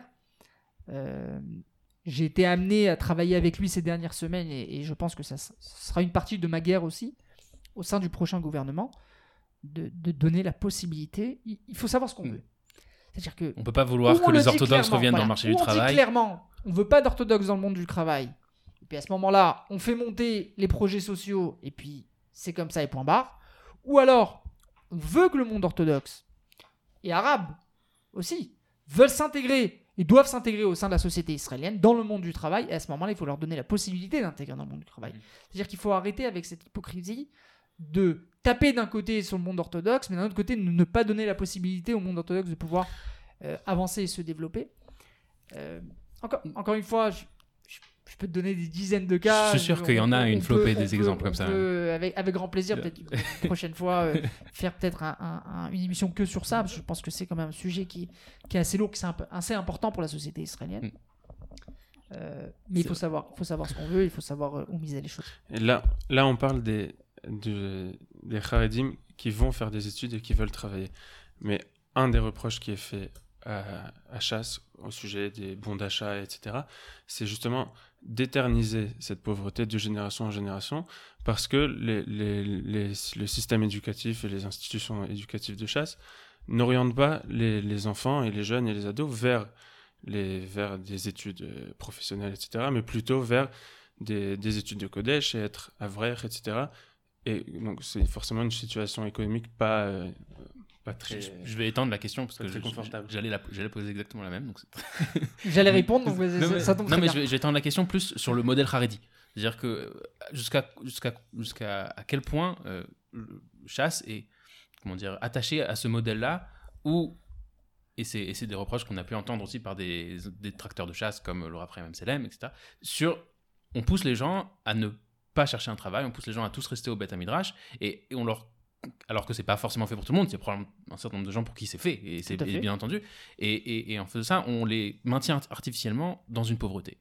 Euh, je, je laisse à côté euh, les accusations euh, politiques qui sont faites, mais, mais sur, sur le, euh, sur le terrain, combien est-ce que chasse et continue à être attaché à ça? Et effectivement, on peut pas maintenir en même temps d'un côté la pauvreté, et de l'autre côté, construire des programmes sociaux qui ne vont faire qu'enfler. Je vais répondre d'une manière très claire. Euh, je pense qu'il y a, il y a quand même une, une démagogie qui est faite au sein de la société israélienne. Il faut faire la différence entre. Il est vrai que chasse aujourd'hui, euh, et tout au long des années, est considéré au sein de l'échiquier euh, politique en tant que parti orthodoxe. Mhm. Cependant, il y a une différence entre chasse et Yadut Torah. Chasse dans toutes ces institutions. Euh, les Limoudé Liba existent au sein de la Réchette Beth Yosef. Il n'y a aucune école qui ne fait pas de Limoudé Liba, que ce soit maths, anglais, etc. Après, sur, sur les études secondaires, ou sur la fac, etc., Mhm. euh, Harry Derry a été une des premières personnes à aller voir Aaron Wolfson à l'époque et de pouvoir euh, créer avec euh, Maurice Wolfson, le, petit frère de Aaron, donc, le- dont, dont- dont je parlais, Zeev Wolfson, le, le père, chez qui j'ai travaillé pendant 12 ans, euh, de créer un programme qui s'appelle Kemar. Un programme qui donne la possibilité à des Haredim qui ont étudié à la qui se sont mariés, de pouvoir rentrer dans le monde du travail, mais pas aller euh, être installateur de Masgan, plombier ou électricien, bien que j'ai rien contre des matkanim de Masganim. Chacun gagne sa vie et je pense que chaque métier honore euh, la personne qui, qui, travaille. Mais de donner, oui, la possibilité à ces juifs, à ces élèves qui ont étudié à l'Eshiva, de pouvoir faire de hautes études à la fac, de pouvoir être avocat, etc. Entre autres, beaucoup d'autres métiers aussi. Euh, et, de, payer ses études. C'est-à-dire qu'aujourd'hui, on a des fonds philanthropiens euh, qui payent ces études à ces Haredim Mm. pour pouvoir justement les encourager à y rentrer dans le monde du travail. Donc je pense que on, on a une fausse donnée de départ. C'est-à-dire que il faut savoir chasse c'est une chose et Yadut Torah c'est autre chose. Oui, chasse même- aujourd'hui, chasse aujourd'hui, Mhm.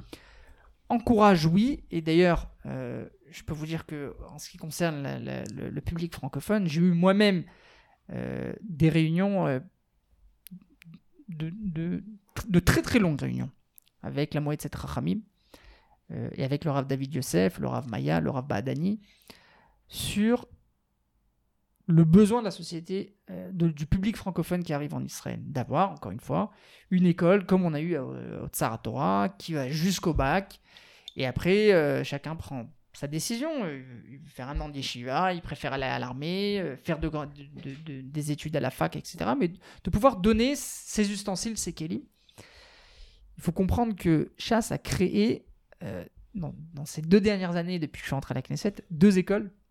Une au Roth Israël à Netanya, une euh, qui a ouvert cette année à Ranana, Nahalat David, du Rav Pinto, qui, dans l'objectif de ces écoles, est d'arriver par la suite, avec bien entendu euh, à, à Netanya, on se trouve aujourd'hui en CM2, donc la, la question va se poser vraiment cette année ou l'année prochaine, d'ouvrir, oui, une classe de sixième qui va aller par la suite jusqu'au bac, pour filles et garçons.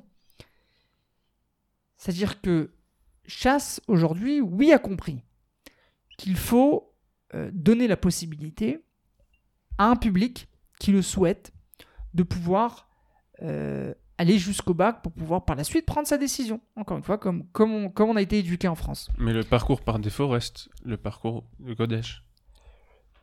C'est-à-dire un parcours de Kodesh. Aujourd'hui, toute la réchette Bnei Yosef Mhm. euh, arrive jusqu'à la Kitachet. Mhm. À partir de la Kitachet, il y a des écoles qui ont été créées, dont une grande partie euh, des enfants de chasse, dont par exemple les enfants de, de, de Moshe Arbel, euh, étudient dans ces tichronim, ce qu'on appelle les tichronim charedim, où les élèves vont, oui, jusqu'au bac.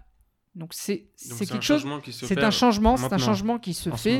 Il y a de plus en plus de tichronim Ok. comme celui-ci. J'ai moi-même ouvert le premier tichron euh, Ziv Or qui avait été subventionné par Wolfson. C'était mes deux dernières années au sein de la fondation euh, ce Tichon qui avait été créé à Natania. Un Tichon Haredi qui au départ devait être un, un, un, un Tichon fr- francophone. C'était, si vous voulez, je l'ai utilisé au départ euh, pour pouvoir lui donner le Hercher. Mhm. Euh, Donc Chasse a pris de- conscience de ce problème. Chasse a pris conscience du problème. Et c'est validé par les rabbinim. et c'est, validé par la Moëtzet Rachamim. Euh, après, bien entendu, j'imagine que le monde des Shivot Ktanot ne va pas, ne va pas Oui, se, se, se- se Transformer du jour fermer demain. D'ailleurs, je pense qu'il faut pas. Il faut, Non, il faut, pas du tout. il faut donner, il faut donner les deux sûr. options. Exactement. Euh, D'ailleurs, comme, comme l'a existé en France, il y avait euh, Merkaz à Torah et puis il y avait les Ktanot du Rassi. Euh, Mais, je vais aller plus loin, je vais aller plus loin dans la question parce que c'est pas juste une option pour ceux qui veulent. C'est-à-dire, là, au fond, ce qu'on parle, c'est de, c'est de, c'est de, comment dire, de responsabilité économique personnelle. C'est-à-dire que les gens, euh, on peut pas, les gens ne peuvent pas s'attendre à ce qu'on les, à ce qu'on les sorte de la mouise en permanence. C'est-à-dire que c'est- c'est pas une bonne chose à apprendre à, à, ses enfants ou à apprendre ou à habituer qui que ce soit euh, qu'on va l'aider, qu'on va sortir. Les gens, ils doivent, à mon sens, prendre leurs responsabilités et apprendre à compter sur eux-mêmes. Et, et c'est pas, c'est-à-dire que comme vous l'avez dit, ça sonne comme une, une option pour ceux que ça intéresserait éventuellement. oui, mais a- c'est plus qu'une option, c'est plus dur qu'une option. C'est-à-dire, c'est une responsabilité. Il faut être. il y a de plus en plus. C'est de le. Il y a de plus en plus de Haredim, d'ailleurs c'est un fait, ce sont, ce sont des effectifs, Mhm. de plus en plus de Haredim qui montent, qui rentrent dans le monde de- universitaire. Parce que la réalité revient au galop. Car- C'est-à-dire que. Donc, donc, donc, je pense que euh, c'est un fait qui se crée, qui se développe. Et d'ailleurs, comme je le disais à Yair Lapide à plusieurs reprises euh, au sein de l'hémicycle, je lui dis c'est pas en tapant sur le monde orthodoxe que tu feras changer les choses. Je pense qu'il y a un changement qui est là, qui se fait, qui se crée. Euh, pendant, pendant des années ou pendant des dizaines d'années, on avait euh, le, les parents ou les grands-parents qui avaient euh, une bonne parnassa, qui avaient peut-être de grandes entreprises, etc., et qui pouvaient aider les enfants et les petits-enfants euh, à étudier la Torah parce que voilà, c'était quelque chose d'important, etc. Aujourd'hui, on a de moins en moins cette possibilité. C'est la raison pour laquelle je pense aussi que euh, le monde orthodoxe, en parallèle à l'étude de la Torah, on aura toujours des gens, et d'ailleurs je pense qu'il faut qu'il y ait toujours des gens qui sont imbibés et qui euh, mémitim atzmam be'ola shel Torah, mais en parallèle à ça, on Mhm. a aussi de plus en Ouais. plus de personnes qui vont rentrer dans le monde du travail. Et d'ailleurs, il y a toujours eu euh, Issachar Zvouloun. Et Je pense que c'est quelque chose de très bien. Et Lapide lui-même, il a compris. Le... Je pense que Lapide a un peu Ça fait longtemps oui. qu'il a Ça arrêté de fait taper sur depuis, la- Je depuis pense- quelques je pense que Lapide- qu'il est encore dans en ce- vie, mais. euh, Je Oui, pense que Lapide a a arrêté. que- Il l'a fait entre 2013 et 2015, Je vais le dire après, sec. il a arrêté. Je vais le dire sec, je pense que Yair Lapide aujourd'hui a très bien compris que s'il continue à tailler- taper sur les Haredim, euh, il n'aura aucune possibilité de faire une coalition. Et je pense qu'aujourd'hui, il a compris que même, avec, même en, en s'arrêtant de taper sur les Haredim, euh, c'est pas les Haredim qui iront avec lui euh, dans, la, dans la prochaine coalition.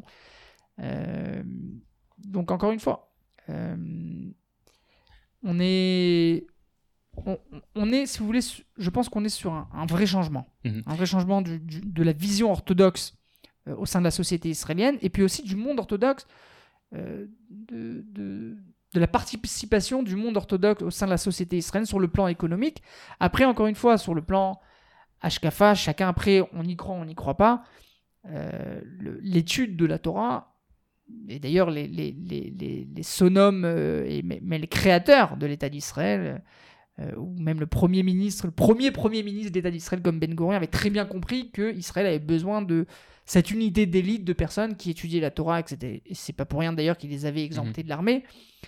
Je pense d'ailleurs que C'était quelques centaines cet à l'époque, C'était Ashkafa, 400 personnes. ce qui était, ce qui était à l'époque des, euh, quelques centaines, Parce que ni Mais- ni le Chazonish n'avaient imaginé les dimensions d'aujourd'hui. Mais, mais exact. Et on a aujourd'hui, euh, on a aujourd'hui des dimensions qui, qui- qui sont énormes, mais on a aujourd'hui, si vous voulez, aussi un public qui s'éloigne totalement euh, de cette Torah. On a aujourd'hui en Israël des Tophaot qui n'existaient pas à l'époque non plus, euh, sans rentrer dans les détails.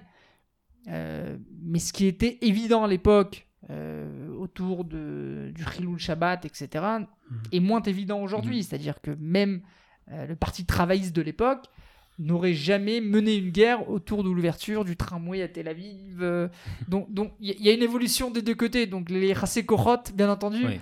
changent aussi et, et les effectifs aussi se, se développent Ouais, ouais, non, en Israël, avoir. euh, Israël, c'est est- le voilà. siège d'un- double phénomène qui arrive dans le monde. C'est-à-dire que d'un côté, il y a une population qui se laïcise énormément, qui s'éloigne de leur tradition ancestrale. Et d'un autre côté, en Israël, il y a en parallèle euh, un rapprochement au truc avec les grands mouvements de la tchouva des années 80. Et, et- et en, et en général, les gens qui se rapprochent énormément de leur, de leur tradition et de leur religion. etc. Et, Mais d'ailleurs, je, pense que, je pense, sur- je ouais. pense que ce- ce- ces effectifs euh, du monde de la Torah, de, de- des yeshivot, etc., hein, et puis agave, que ce soit le monde des yeshivot orthodoxes ou, ou sionistes, euh, Mhm. religieux, euh, je pense que ces effectifs ont été euh, le- le- la garelette qui a pu garder Israël dans son caractère juif et autour de son identité juive. Mhm. Je pense que si on n'avait pas eu ces effectifs aujourd'hui, Israël n'aurait pas été Israël qu'on connaît aujourd'hui. Israël serait peut-être aujourd'hui devenu le pays des Juifs et non pas le pays juif. Que ça, ça, ouvre une très grosse discussion que j'ai moins envie de rentrer, mais, euh, mais sur le phénomène, et c'est tout à fait vrai, je pense qu'on y assiste, de l'éloignement de ces deux parties de la population, entre la population orthodoxe, religieuse, on va dire plus en, en plus général, et la population euh, non religieuse. Et souvent, ce que moi j'ai pu entendre, ça vient d'un reproche principal. C'est que souvent, les non religieux, ça les dérange pas plus que ça qu'il y ait des gens qui étudient. Le problème, le fond du problème et le fond du, re- du, du ressentiment qu'il y a, c'est que ils ont l'impression que le monde orthodoxe finance leur mode de vie avec leur argent. Et c'est ça, je pense, qui est pour eux insupportable. Et c'est ça ça qui fait que la réalité revient, parce que à la fin, l'argent des autres euh, se termine assez rapidement. Il y a, hum, on, on rend compte que dans cette dimension-là, le, le modèle est pas, est pas viable. Et comme vous l'avez très bien dit, euh, y a des, les gens reviennent à travailler, etc. Mais est-ce qu'il n'y a pas aussi, il y aurait pas quelque chose de, il y aurait pas une réparation à faire dans le discours, tout simplement de dire, vous savez quoi, c'est un modèle qui est pas viable parce qu'on ne peut pas euh, dépenser l'argent de tout le monde pour financer notre, pour financer notre combien on y croit et combien il est et combien il est bien et combien c'est on pense qu'il est magnifique et je partage. Euh, Est-ce qu'il n'y aurait pas un discours à changer, un, un- dire autre, quelque chose de différent à la population non religieuse qui se sent euh, quelque part atteinte par cette euh, par ce phénomène-là. Je pense que les données de base ne sont pas bonnes. Je vais m'expliquer. Pendant des années, on a essayé de faire croire que le public religieux, orthodoxe, vivait euh, par, euh, ou, euh, par l'argent des, des- des non-religieux ou de- des personnes qui travaillaient en Israël, etc. Mhm. Euh, si on regarde les chiffres du Misrad Haotzar, de la dépense et de, du- du versement de TVA du monde orthodoxe qui, bien entendu, dépense plus ici en Israël que la société laïque. Le monde orthodoxe, lorsqu'il fait ses vacances, il est fait en Israël. Le public laïque, en majorité, le fait à l'étranger.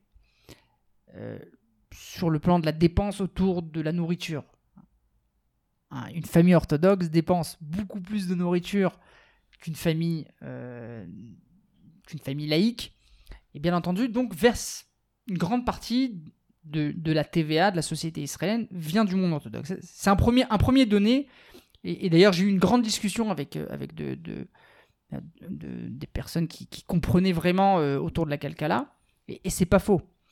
Ça c'est le premier donné. Le deuxième donné est que euh, il y a une, grande partie euh, de la société, euh, du public orthodoxe, qui travaille avec, une, autre façon, une autre manière. C'est-à-dire qu'il va ouvrir, par exemple, un magasin de, de, un magasin de vêtements ou un magasin de, de comment dire, de Qu'importe, de stylo. peu, peu importe, euh, chez lui à la maison, bien entendu, donc avec un tic, Massarnassa, ouvert, etc.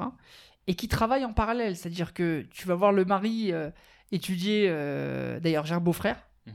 euh, donc je, je sais de quoi je parle, qui étudie depuis 8h du matin jusqu'à 9h du soir, dans un collège de très haut niveau, il termine aujourd'hui ses Limoud des. Mais à partir de 9h, ouvre un magasin chez lui à la maison, il vend des meubles. Euh, il a ouvert un petit Marsan, donc euh, une des pièces de chez lui est devenue euh, un- une sorte de, de, de Tatsuga de, ses meubles. Et vit très bien sa vie. Et paye ses missimes, paye sa masarnasa, etc. Donc je pense que le donné du départ, c'est-à-dire que Aujourd'hui, si vous voulez, on regarde et on juge le, le monde orthodoxe par rapport à ses, à ses études. Euh, Est-ce qu'il a fait de hautes études à la fac, etc. Je pense qu'aujourd'hui, il n'y a presque aucun avraire qui peut vivre avec 2000 shekels. D'accord Qui lui sont versés du collèle, dont Non, euh, bien sûr que 400 non. shekels qui viennent euh, du gouvernement.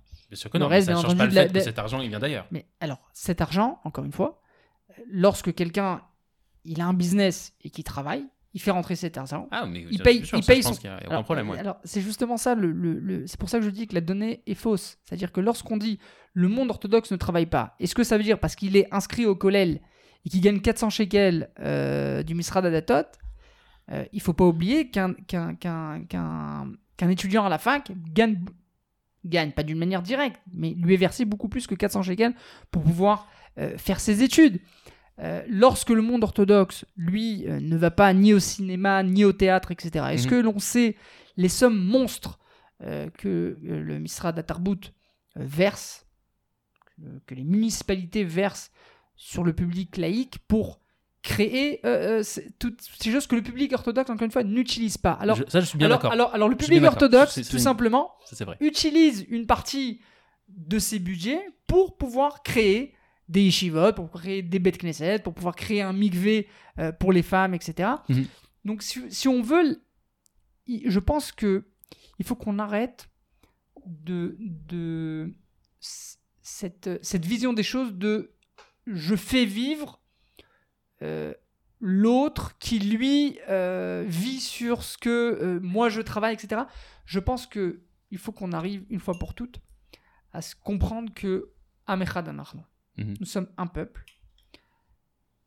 Est-ce que, je me, est-ce que, est-ce que moi, Yossi Taïeb, je me suis une fois posé la question euh, Non, mais attends, euh, Mémissim, ils vont sur une famille de la périphérie qui fait pas Shabbat et euh, je lui paye euh, les troufottes, je lui paye les médicaments, son fils. je, on- je veux dire, je pense que c'est, c'est une vision des choses qui, qui devrait être effacée de la société israélienne.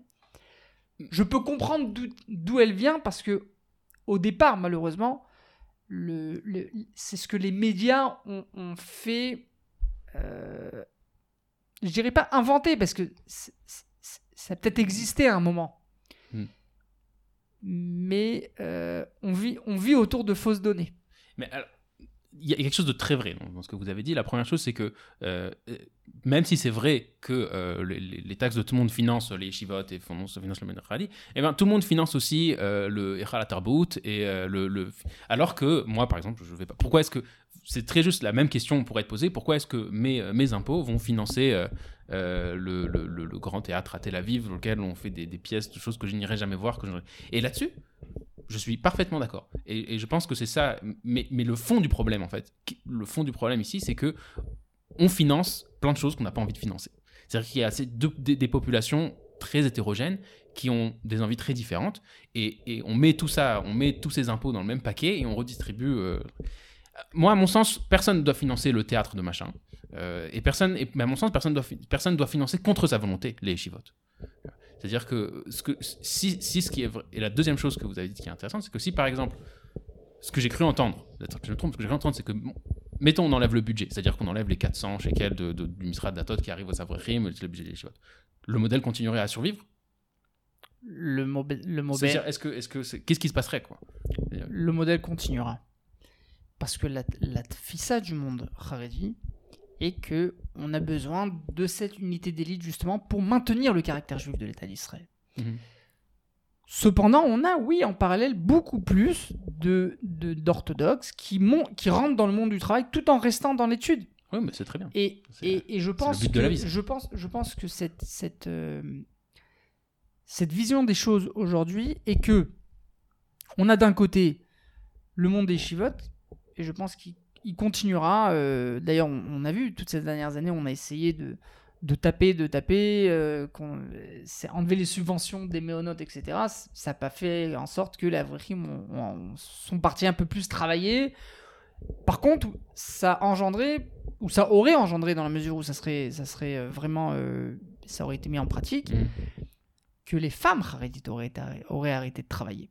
Puisqu'une femme harédite qui a, qui a deux enfants, qui travaille dans le high-tech, si demain euh, on lui dit ton mari travaille pas, donc tu reçois pas de subvention, donc t'as pas de maon, donc tu vas pas travailler, cette femme Haredi qui travaillait dans le high-tech, ou peu importe où, qui amenait un salaire de 10, 15, 20, j'en connais aussi 25 000, euh, aurait arrêté de travailler. C'est le problème Et- des régulations, à mon sens, parce que des régulations, c'est ça qui se passe. C'est-à-dire qu'on fait une régulation, ça crée une certaine situation, et après, la régulation pose problème, mais on peut plus l'enlever parce que si on l'enlève, ça pose un autre problème. On est dans une espèce de château de cartes euh, qui, est, qui est si tu enlèves une. T'as pas envie que la château s'écroule, mais tu dois enlever une carte parce qu'elle est moisie, et c'est infaisable, quoi. C'est-à-dire. Hier, je vais te dire, Ouais. à mon avis, le, le, le chorège du problème, il est qu'on est trop, on vit en Israël trop, encore une fois, trop autour de ces tiroirs euh, identitaires. Euh, je fais partie, je suis Khiloni, lui il est Haredi, mes impôts ils vont chez les Haredim, le Haredi qui dit mes impôts ils vont chez les Khiloni. On est un peuple. Et, et je pense que tant qu'on comprendra pas qu'il faut qu'on vive ici, unis, même si on pense différemment, même si on vit différemment, il faut qu'on vive ensemble. Mhm. Et je pense que ces questions, elles ont, elles ont pas lieu d'être. Mais si, si on Je me suis jamais posé la question est-ce que j'ai une multinationale en je suis France et je viens, je donne mes impôts ici, et je travaille pas en Israël, par exemple. hein, je donne un exemple. Pourquoi mes impôts ils vont euh, à chez ce type euh, ou cette, ce- cette partie de, de- de- de, euh, du public israélien qui fait pas Shabbat, qui mange pas kasher, etc. On est un peuple, qu'on le veuille ou qu'on le veuille pas, on est tous juifs. Et, et- et c'est la Nekoudat Motza. Mais je je pense je que suis bien tant qu'on d'accord. tant qu'on ne comprendra pas ça, Mais je pense que le premier pas, on n'y arrivera pas. pour comprendre ça, le premier pas pour comprendre ça, c'est qu'on arrête de se forcer les uns les autres à payer des choses pour l'autre qu'on veut pas payer.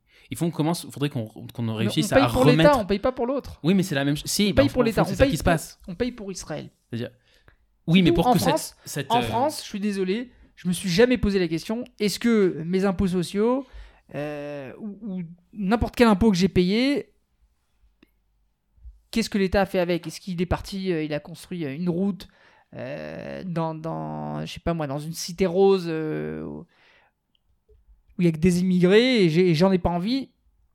T'as payé tes impôts, tu les as payés, point barre. Après, tu votes pour un parti. On parle de- de- d'État démocratique. Tu votes pour un parti qui va faire avancer ta vision des choses au sein du pays. Il n'y a Mhm. pas de souci. C'est pour ça qu'il y a des élections. Mais est-ce que ça fait pas euh, augmenter l'animosité, justement C'est-à-dire, est-ce que justement, c'est pas ça qui, qui, est, qui est le moteur de, de, tout cette, euh, de tous ces conflits entre ces, entre, entre, entre- ces populations? Est-ce que, justement, il y a, comme il y a trop d'enjeux, on, est, on, est, on se bat pour le gâteau, quoi. Et, le problème, c'est que faudrait enlever le gâteau de la table, j'ai envie de dire. C'est-à-dire qu'il faudrait enlever ce- ce- ce- cette chose-là qui est un conflit qui en fait chacun cherche à, financer son propre truc euh, avec, euh, avec les ressources de l'autre, avec les ressources de l'un. Et c'est vrai des deux côtés. hein. Je, je, je, je suis pas du tout.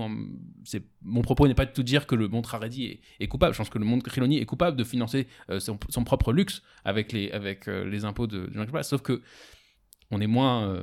comment dire Quand on est du côté qui reçoit, on a moins tendance à se plaindre. Mais, mais, mais c'est.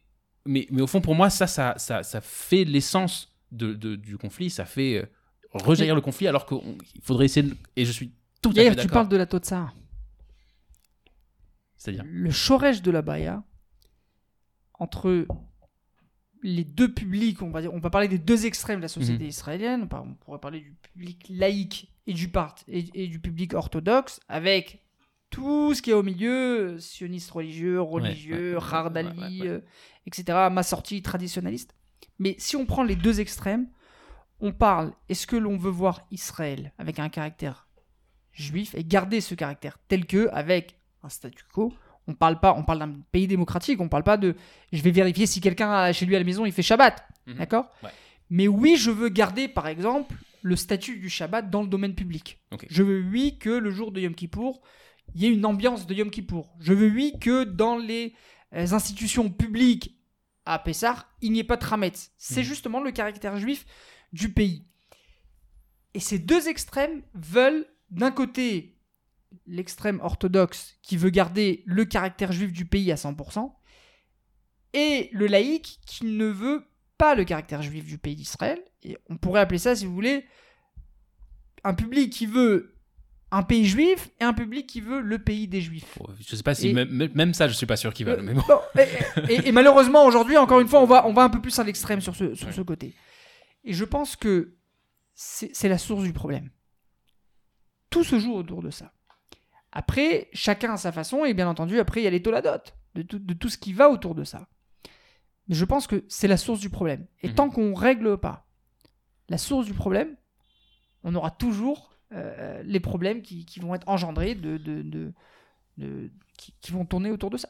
Tu dis en fait, tu dis en fait que ce- le, le- l'échiquier politique en Israël, c'est plus la droite et la gauche, c'est ceux qui, qui veulent un État à un caractère juif et ceux qui, le- qui le veulent moins. Je pense que le dernier gouvernement l'a Oui, prouvé. voilà, c'est ce que je, c'est ce que Euh, je je voulais pense que ça a été très clair au sein du dernier gouvernement. vraiment, on la- a la- eu la- euh, d'un l'échiquier, côté. s'est partagé en- entre les deux camps, quoi. Tout à Et on l'a vu vraiment dans ces. Et maintenant, moi, j'ai deux questions. Tu parles de de la de l'unité du peuple, etc.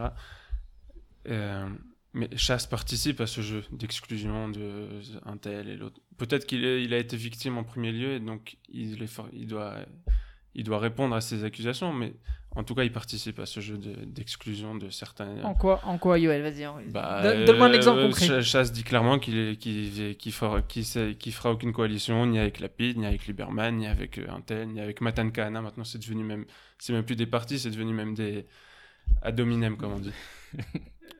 Donc, vas-y, répondez pas déjà à ça. et après, Je vais te dire. un- déjà un autre sujet, peut-être. Je, je pense que si on parle de, sur, le, sur l'échiquier politique, Chasse aujourd'hui, si elle décide demain de ne pas euh, rentrer dans une coalition avec Lapide, c'est pas parce que Lapide il est Lapide. C'est parce que au sein de notre idéologie, sur ce que je viens de, de- de parler auparavant, c'est-à-dire de est-ce Mhm. que je veux Israël en tant qu'un pays juif ou pas, on, on est, on est sur deux extrêmes. C'est-à-dire qu'aujourd'hui, on est au sein vraiment du, de, de, de- on, on- on veut faire survivre Israël autour de cette identité. Et aujourd'hui, on se trouve sur une vraie fracture au sein de la société israélienne. Est-ce que on veut voir Israël en tant que pays juif et garder son caractère juif, ou alors, euh, ou alors non. Et euh, je vais te dire, j'ai grandi, j'ai été, euh, j'ai été formé Mhm. et et je pense que ces années-là, toujours à Mordechai Eliyahu, c'est des années qui m'ont qui m'ont qui ont créé vraiment mon caractère et ma vision des choses au sein de la société israélienne. Laura Mordechai a toujours dit j'aime autrui, j'aime tout le monde, mais je peux pas vendre mes valeurs. Et je pense que aujourd'hui, euh, les partis de, les partis de, de droite aujourd'hui. euh, Aujourd'hui, on pourrait expliquer ça. Droite, gauche, je parle pas sur le plan économique comme on a Mhm. l'habitude de l'entendre en France, euh, etc.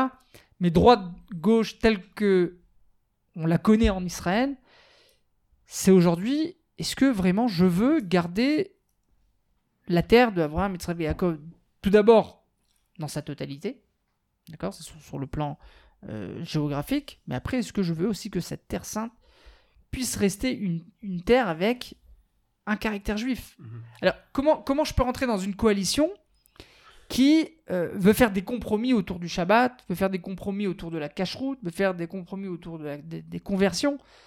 C'est, On parle d'enjeux qui, qui parlent de, du caractère juif du pays, de l'identité juive du pays. Mais dans ce cas-là, comment on règle comment je, je, je reviendrai à ta question après, excuse-moi, mais comment on règle le problème dans ce cas-là? Si on peut pas faire ce compromis-là, c'est-à-dire que je dis pas qu'il faut le faire, hein, mais mais on a devant nous euh, des gens. On a qui- aujourd'hui une large majorité, une large majorité d'électeurs et de partis qui rejoignent cette, euh, cette vision des choses, cette, cette idéologie. Moi, je reste un pas- pays avec une identité juive, etc. Moi, je dirais pas Aujourd'hui, le problème est qu'on a mis un peu cette idéologie de côté. Mhm. Pourquoi? Parce qu'on est arrivé à un stade où oui Bibi ou pas Bibi. Si je prends aujourd'hui Guy Sar, Guy. Sar, ça a été un des politiciens les plus proches du monde orthodoxe. Mhm. Il faut pas oublier. Zev Elkin était l'un des, des- des ministres qui avait les, les- les- les- les- les meilleurs contacts avec les rabbinim orthodoxes. Mhm. Aujourd'hui, on arrive à un stade où, si vous voulez, euh, les, les égos personnels en face de Bibi font que on est prêt à, à tout vendre pour que Bibi ne soit pas là. On est arrivé à ce stade aujourd'hui. Et, et je pense que c'est d'ailleurs c'est ils, Mm. ils auraient jamais réussi à créer un gouvernement euh, avec Yemina s'il n'y avait pas eu cet enjeu de oui Bibi ou pas Bibi. Il faut Mhm. pas oublier que que, que, que Naftali Bennett euh, a quand même euh, a eu des séquelles sur, sur la période avec laquelle, il avait travaillé avec Bibi, cette période où il avait été dans l'opposition, ce qui a engendré, si vous voulez, le fait qu'il était prêt de monter un gouvernement avec euh, la gauche, les frères musulmans, etc. Même s'il l'a pas dit ouvertement, c'était parce qu'il il était passé dans le camp ou Bibi ou pas Bibi. Il avait Mhm. pris, il avait pris, euh, sa, ouais. sa position. Et d'ailleurs, aujourd'hui, Ay- Ayelet Chaked continue avec cette, cette, euh, avec cette position. Elle elle, ne dit elle ne dit ouais. pas d'une manière claire Elle joue l'ambiguïté. euh, je, je ne suis pas avec Bibi ou je suis avec Bibi. C'est-à-dire, à la limite, si elle m'avait dit je suis passé que- dans le camp de Bibi, euh, dans le camp anti-Bibi, j'aurais peut-être préféré. Je veux dire, euh, t'as choisi ton camp et puis voilà, maintenant chacun, chacun des électeurs fera son choix euh, de quel côté de l'échiquier politique il est. Peut-être qu'elle voudrait sortir de ce, de ce, ce piège dans lequel on est tombé, que toute la politique elle tourne autour de, de ce personnage. Non, mais ce, il faut comprendre. Je dis ce pas personnage, que c'est bien ce non, qu'elle non, pas, mais parce que c'est quand même fou que on, ça fait à peu près ça fait à peu près 4 ans qu'on est coin, ou je dirais même 7 ans, peut-être depuis 2015 que ça a commencé cette, Histoire, cette hein. haine anti-Bibi, que on est coincé, la politique israélienne elle est coincée autour de cette question. Est-ce que ce sera lui ou pas lui? Et donc la Knesset elle se partage entre ses- ceux qui l'adorent et, ceux- et ses ennemis. Il faudrait en sortir un jour. Je vais te dire, Yael, je suis euh, tout au long, tout au long de, de- de- de mon mandat, je suis beaucoup sur le terrain. Mhm. mais d'une manière très euh, intense euh, ces dernières semaines et, ces, prochains mois. Je ressens euh, la dynamique du terrain. Le terrain, les électeurs, cette fois-ci, je pense, en masse, viendront dire d'une manière claire est-ce qu'ils veulent Bibi ou est-ce qu'ils veulent pas Bibi? Est-ce qu'ils veulent un pays juif et non pas un pays des juifs? Est-ce qu'on veut qu'Israël reste avec son caractère juif Est-ce qu'on veut une coalition avec, en parallèle ne- d'une vraie politique de droite, mais aussi une vraie politique sociale? C'est sur ça que ça va jouer. Mhm. Et je pense que cette fois-ci, euh, ça sera clair. Je vais vous dire, moi je pense que ça va jouer sur le camp Bibi entre 61 et 63 mandats. Me demande pas de quelle manière, Mm. comment est-ce que ça va être euh, distribué au sein, au sein des partis, mais je suis sur le terrain. Le terrain se réveille, le terrain euh, comprend la problématique. Euh, et je pense qu'une fois que cette une fois que cette décision et que cette arlata et que le, le- le- le vote sera d'une manière très claire, je pense que le problème oui Bibi ou pas Bibi va disparaître. Parce que, encore une fois, c'est très. Il y a des personnes qui viennent me voir et me disent Oui, mais alors pourquoi Bibi il se met pas de côté? Bibi, c'est quand même quelqu'un qui, qui ramène 33 mandats Mm. et qui, au sein de ses primaires, il y a personne qui fait le poids. Il y a per- je veux dire, on- le Likoud est un des partis démo- dé- Mm. démocratiques qui ont des primaires. Je veux dire, si il y a une majorité qui a, qui a voté et qui le veut, eh ben, elle le veut. Alors après, encore une fois, on parle de problèmes euh, juridiques, etc. Ok, jusqu'à preuve du contraire, la loi lui donne la possibilité. Ça, je suis d'accord. Ouais. Moi, je voulais juste dire que, euh, à mon sens, c'est pas qu'il y en a qui veulent un État à caractère juif, d'autres qui le veulent pas. C'est juste qu'il y a une, une, une controverse sur quel serait le caractère juif de l'État. Il y en a, qui, par, comme tu l'as dit, qui veulent plus de, que le domaine public y reflète ce, ce côté juif, et d'autres qui, qui veulent plus de liberté euh, euh, personnelle. Mais par exemple, euh, je dire, Yair Lapid, en tant que Premier ministre, il a, il a quand même. Il, il, il, il a quand même, euh, il soutient des, quand même des symboles juifs, il a une rhétorique qui, qui, qui revient sur le Tanakh, etc. Donc c'est pas qu'il est complètement déconnecté, qu'il voudrait, comme on dit, Medinat Kol Ezracha, donner la- que l'É- que l'État ne soit plus un État juif. C'est juste qu'il y a une, différence la- dans, les, la, dans la. Comment? Il annulerait pas le Rock Ashford, tu penses? Bah, Non, jamais de la Pas du tout, il est très attaché à ça, je pense. Mm. Non, je, pe- je pense que tu Je pense que c'est juste une controverse sur la manière de le voir. Et c'est, Je, je pense, je pense que tu te trompes. Et encore une fois, hier, Lapide a, a, a- a- a progressé sur, sur, ce- sur son, sur son savoir-faire sur, le- sur le plan politique. Je pense qu'au début, il était, euh, il était un peu vert, et puis voilà, il a progressé, il comprend que tu peux pas tout dire et tu peux pas tout faire non plus. Euh, mais, mais il est clair que sa vision des choses est, est totalement, oui, rendre Israël une Medina de Kol. C'est Pour moi, c'est clair. T'as des, des déclarations de Lapid qui le prouvent J'ai pas de déclaration, mais, mais encore une fois, je, tu sais, lorsque tu, tu crées un gouvernement comme, comme ce qui a été fait auparavant, Mhm. et que tout au long de ce gouvernement, tout ce qui a été fait a été pour aller à l'antithèse du caractère juif du pays, c'est un problème. Comme quoi? Les conversions, par exemple.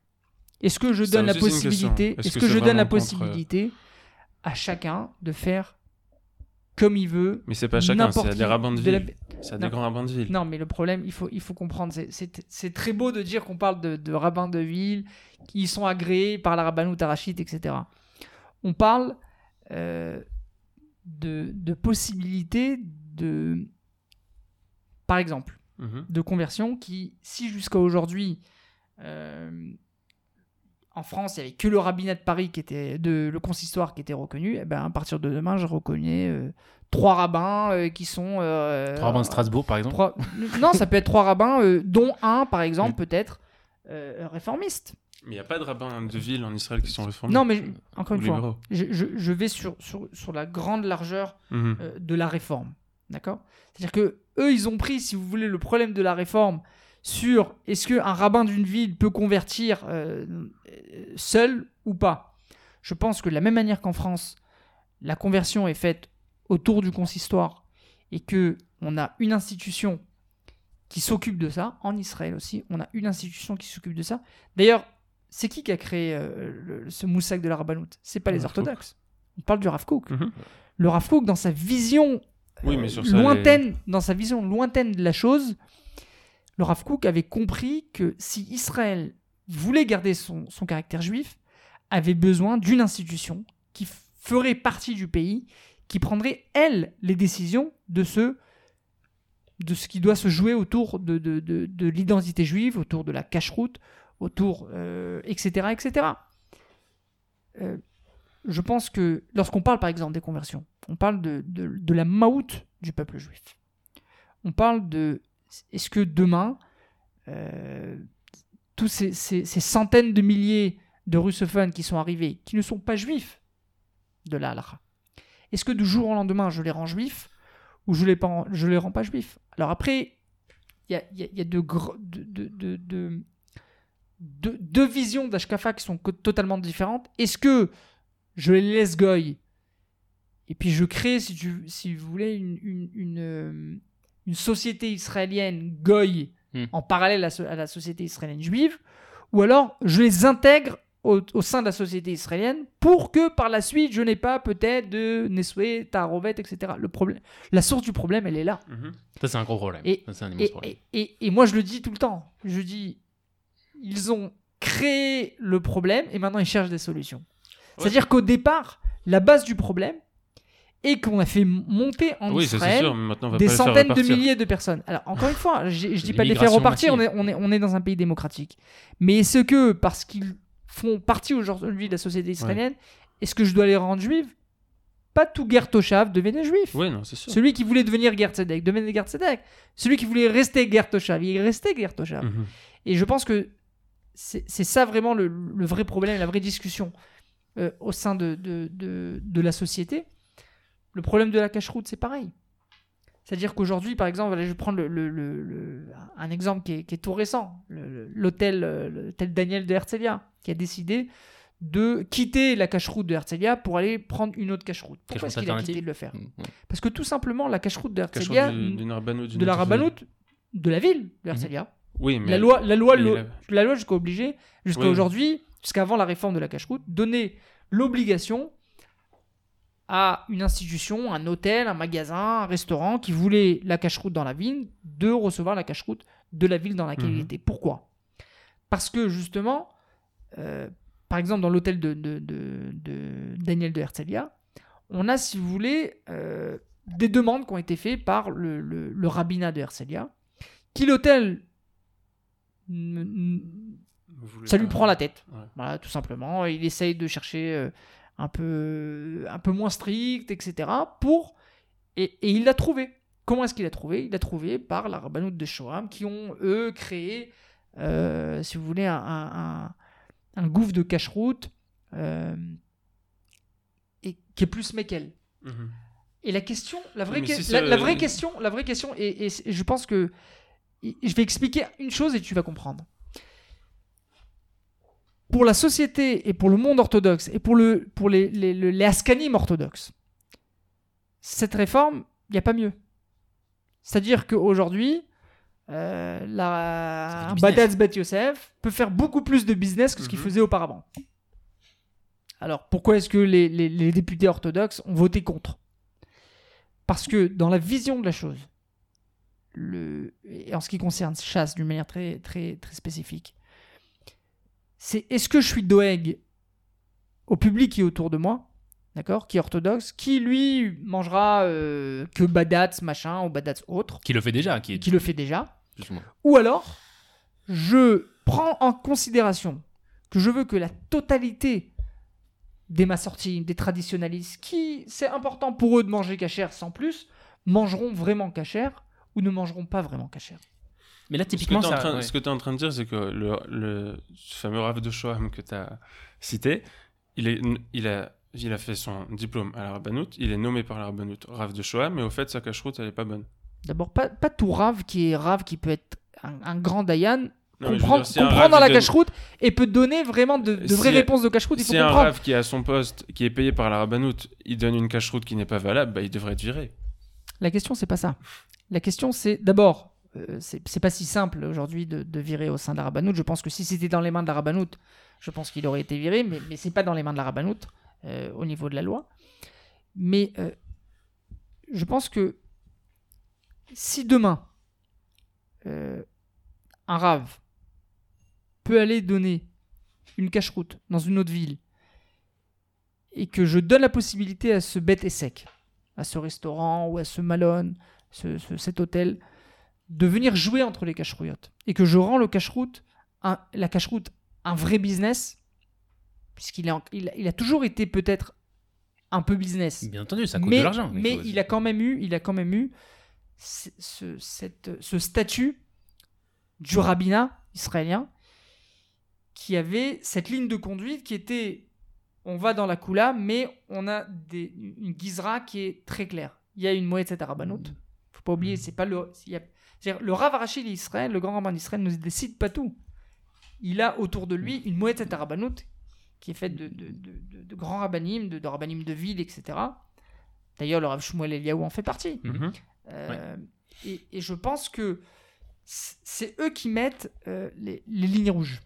Et à partir du moment où je donne à n'importe qui de, de pouvoir venir mettre des lignes rouges où il veut, je rentre dans le problème. Je vais donner un exemple tout simple. J'ai aujourd'hui le ministère euh, de la Santé qui met des lignes rouges sur certains sujets. Est-ce que demain, je peux donner à un docteur, le plus grand docteur qu'il soit, de lui décider des, li- des lignes rouges dans certains domaines que avait jusqu'à aujourd'hui décidé le ministère de la Santé? Non, J'ai parce que j'ai une institution qui, elle, pose les, mi- les- les lignes rouges. C'est pareil pour la rabbanoute. J'ai une institution qui met les lignes rouges. Ah, j'ai un très bon rabbin, comme un très bon docteur, qui demain, lui, pourrait mettre d'autres lignes rouges. Eh ben non. Pourquoi on pas est si encore une fois- un très bon parce rabbin que- ou un parce très que bon je pense docteur que- qui est probablement plus, plus, Parce plus expert que les vais- je vous bureaucrates au Je vous expliquer pourquoi. Au. Parce que lorsque on vit dans un État, et que dans un État on a des règles, et que dans un État on a des ministères, dans un État on a des institutions, Mhm. eh ben, l'État il faut qu'il travaille autour de ces, de ces choses-là. Si demain je donne la possibilité à chacun de décider de quoi que ce soit, même si il fait demain quelque chose de très bien, Mhm. je crée la zizanie. Bah, Ça, ça dépend, c'est-à-dire qu'il y a Et- et tout- dans un pays- toutes les règles ne sont pas bonnes de- à prendre. Je, je dis pas que toutes les règles sont bonnes à prendre, mais je dis que le Rav Stav, par exemple, qui lui fait partie de la Rabbanout, Mhm. pourrait peut-être proposer demain au sein de la Rabbanout, de, de la Rabbanout Arachit certains sujets. Ils seront votés, ils seront étudiés avec tout le, tout le rabbinat, tous les- tous les rabbins du rabbinat, Mhm. Qui pourront ouais. ensemble décider est-ce que On adopte. ce qu'il a proposé, est-ce qu'on adopte, on n'adopte pas. Mais donner de, de- de- de- comme ça d'avance de, de- de- avec un coup de tête, je, je donne à n'importe quel rabbin, n'importe qui, n'importe comment, de donner la possibilité. Ça, c'est la première chose. Deuxième chose, et je pense que c'est une chose qu'on n'a pas assez parlé Mhm. euh, au, au sein, au sein de, de- de la société israélienne, au sein de ce débat. C'est-à-dire qu'il n'y a peut-être aucun problème au sein de, la réforme même sur ce rabbin ou d'autres rabbins, à part ce que je viens de- de- d'expliquer.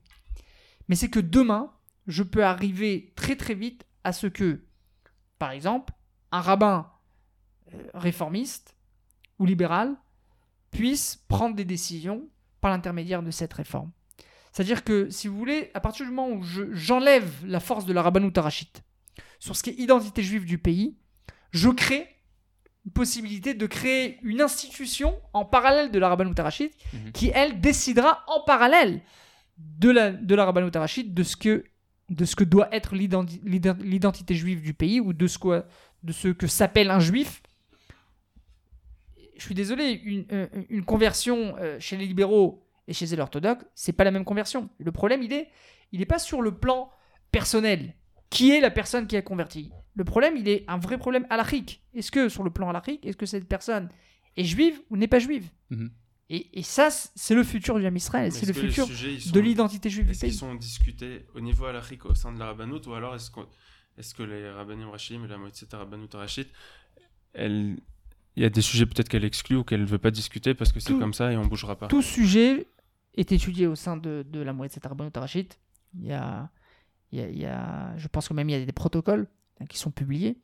On parle, on parle d'une institution qui fait partie du pays. Faut pas oublier, Mhm. on parle. C'est différent de ce qu'on a connu en France. Mhm. C'est pas le consistoire. Le consistoire aussi, c'est peut-être un peu différent, mais dans- d'autres pays, euh, c'est-à-dire qu'il y, y a- une séparation, une vraie séparation entre date ou Médina. Mhm. Ici, le, le- le judaïsme, le- le- la religion fait partie du pays. Et donc, l'institution de la Rabbanout Arachid, et, et je pense que c'était la vision du Rav Kook. C'était justement, il avait vu par son roi Kodesh que si on voulait garder l'identité juive du pays, le caractère juif d'Israël en tant qu'Israël, il fallait créer la Rabbanout Arachid, qui au départ, il faut pas oublier, avait été contestée par le monde orthodoxe. Mhm. Et, et c'est peut-être aujourd'hui le, euh, ouais, l'ironie de la chose. Mais, mais je pense que le monde orthodoxe, par la suite, oui, a compris la- de ce ce que le Rav Kook avait compris à l'époque. L'importance de la Rabbanout Arachid, qui, elle, garderait l'identité juive du pays. Mais le- je reviens à un point euh, que vous avez évoqué, c'est que c'est vrai que c'est très différent de ce qui se passe dans les autres, pays qui sont en- de façon générale, où, où les, religions et l'État sont séparés. Et ici, la rabbanout dispose de la force de l'État pour euh, imposer ses critères, comme par exemple ce qui s'est passé dans la cacheroute jusqu'à la réforme, c'est-à-dire que si quelqu'un mettait cachère et que c'était pas la sur son euh, sur son établi ou sur, son restaurant, alors il pouvait, euh, il était exposé à des amendes, etc. Donc ça veut dire qu'il y a la, force coercive de l'État qui est à la disposition de la jusqu'à une certaine limite. Mais, justement, ça, revient pour moi au problème de cette fissure entre les, différentes populations, c'est-à-dire ce que je crois entendre dans votre discours, c'est que nous, on veut garder, et je fais partie, de ces gens-là, qui veulent garder euh, euh, l'État d'Israël qui a un caractère juif.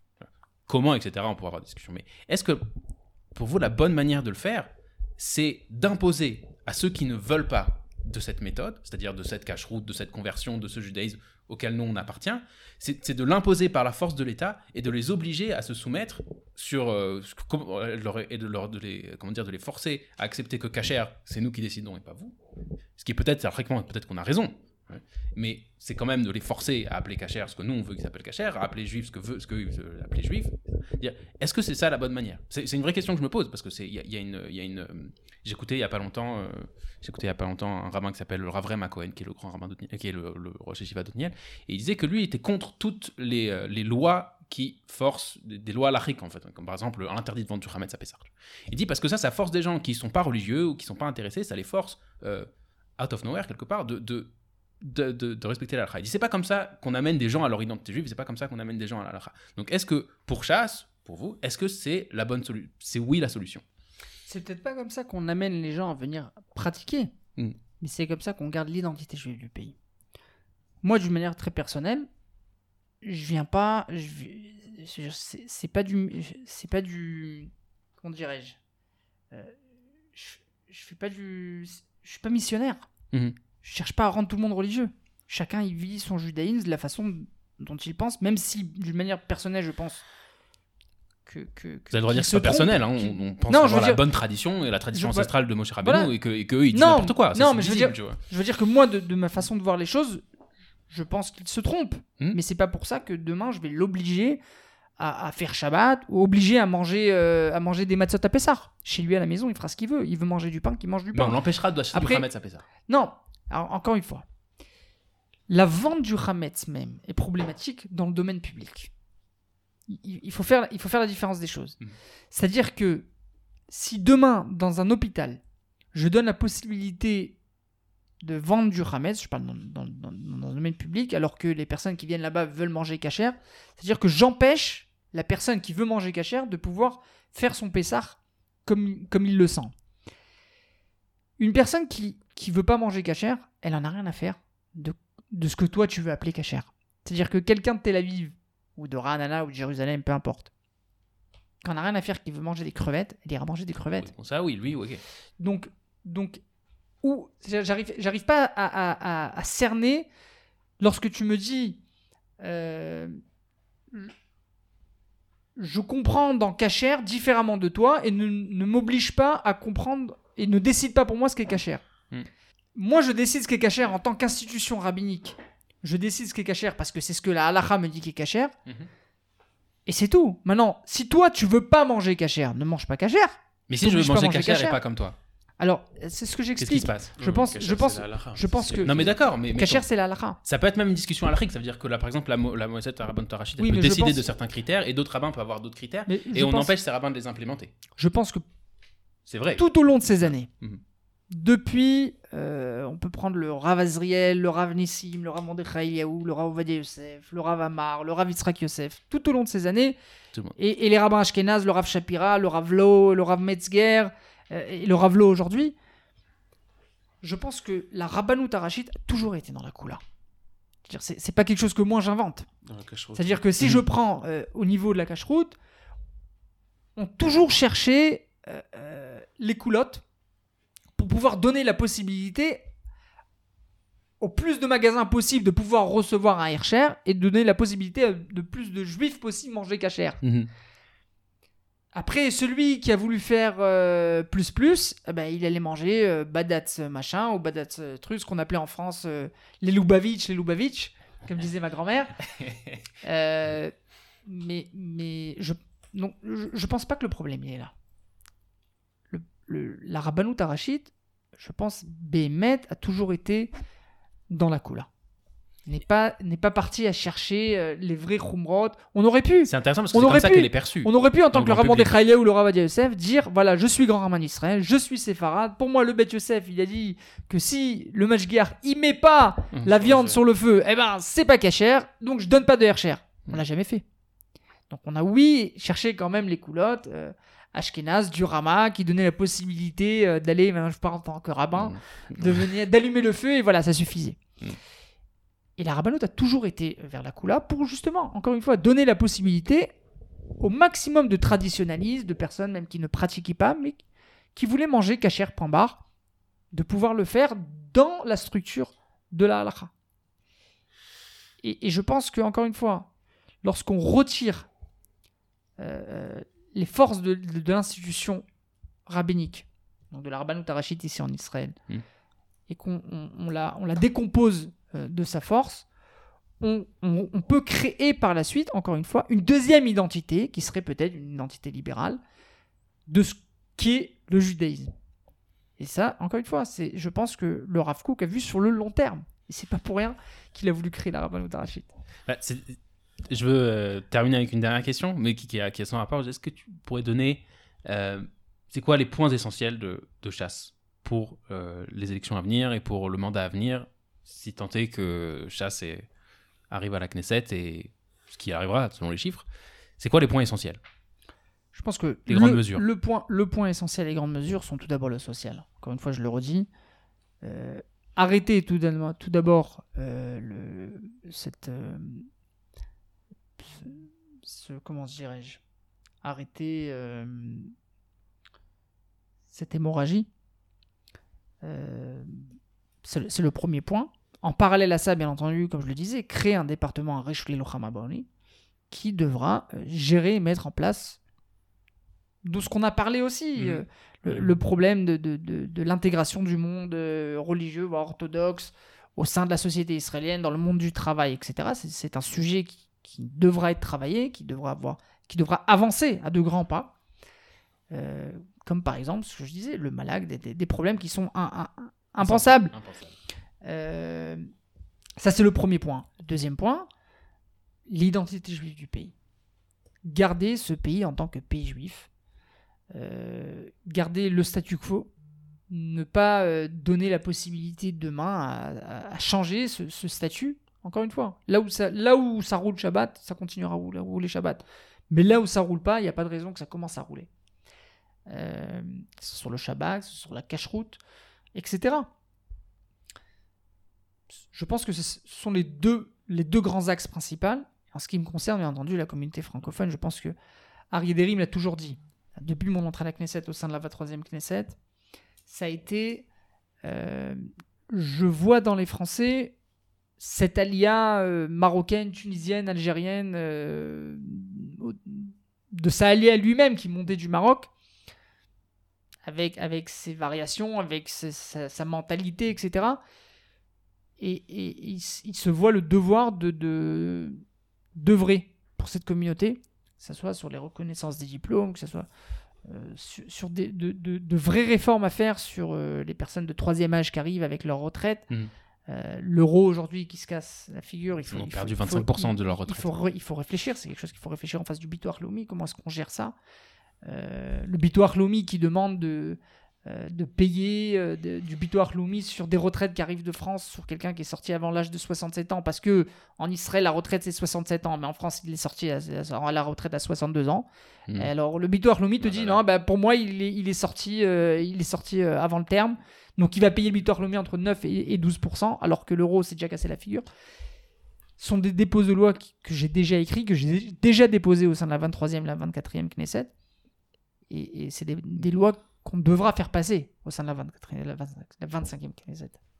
Dernière question? Vas-y, vas-y, je t'en prie. Vas- Ouais, vas-y. Non, Vas-y, vas-y.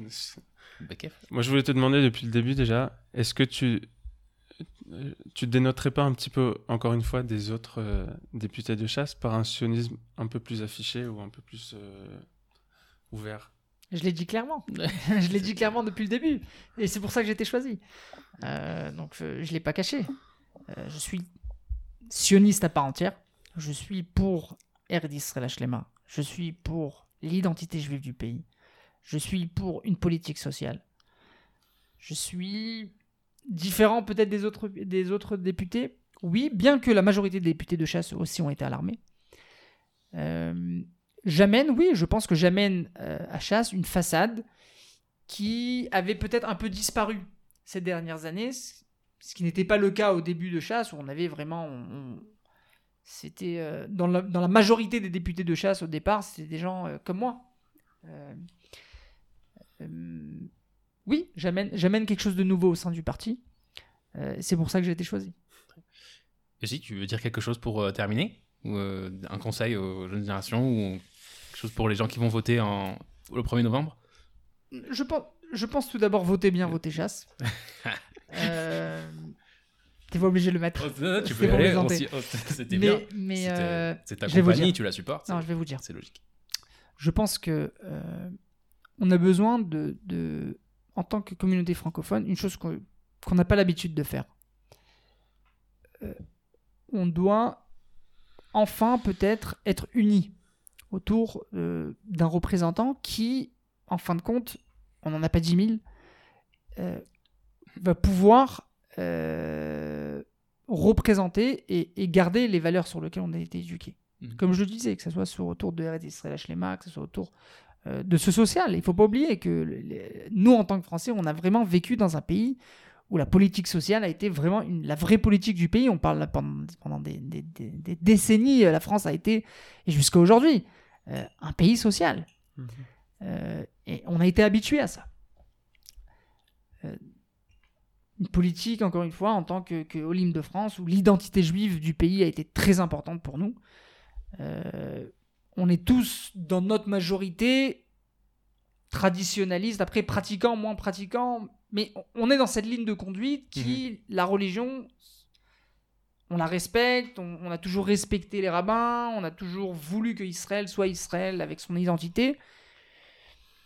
Euh, mais je pense aussi que ce que j'essaye d'amener à la Knesset, c'est justement une autre vision. C'est-à-dire de tout en restant avec, avec mon identité et mon, mon idéologie, que je ne trahirai pas, c'est de savoir faire ce pont et d'a- d'avoir des discussions. J'ai des discussions euh, jusqu'au milieu de la nuit avec Ethan Ginsburg, Ah, qui fait pas partie de nous, enfin pas un grand gauchiste devant l'éternel. euh, on, on parle de gauchiste, on parle de quelqu'un euh, euh, qui fait partie, euh, qui est gay. Euh, mais j'ai de vraies discussions avec lui, de vraies discussions sur l'identité juive du pays. On a voyagé ensemble avec la- avec l'agence juive à Madrid. On a eu une- de longues discussions euh, au- au- tout au long de notre trajet, euh, à l'hôtel, pendant Shabbat. On a été ensemble à la synagogue, on a parlé, on a discuté. On a beaucoup de sujets sur lesquels il rejoint, après, après de longues discussions, il rejoint ma façon de voir les choses. Après, encore une fois, on a, on, on a, on a une, vraie fracture sur, sur, sur, un, sur un point qui, pour lui, est un, est un point euh, euh, personnel et essentiel. Mais euh, il me l'a dit. Il m'a dit j'ai enfin trouvé au sein de- de- d'un député orthodoxe, même religieux, quelqu'un qui était prêt à, dialoguer, qui était prêt à discuter, qui était prêt à comprendre. Après, on peut se, se- se cracher au sein de la Mélia, etc. Mais peut discuter, on peut. Après, on n'est pas obligé d'être d'accord. Ouais. Chacun, après, euh, encore une fois, il court avec son, son- son cheval de bataille et représente la communauté qui vient représenter au sein de la Knesset. On parle de- d'un pays démocratique. Merci beaucoup, beaucoup Yossi, Avec d'avoir grand euh, plaisir à avec cette conversation et de nous avoir éclairé sur plein de sujets. Et Tov.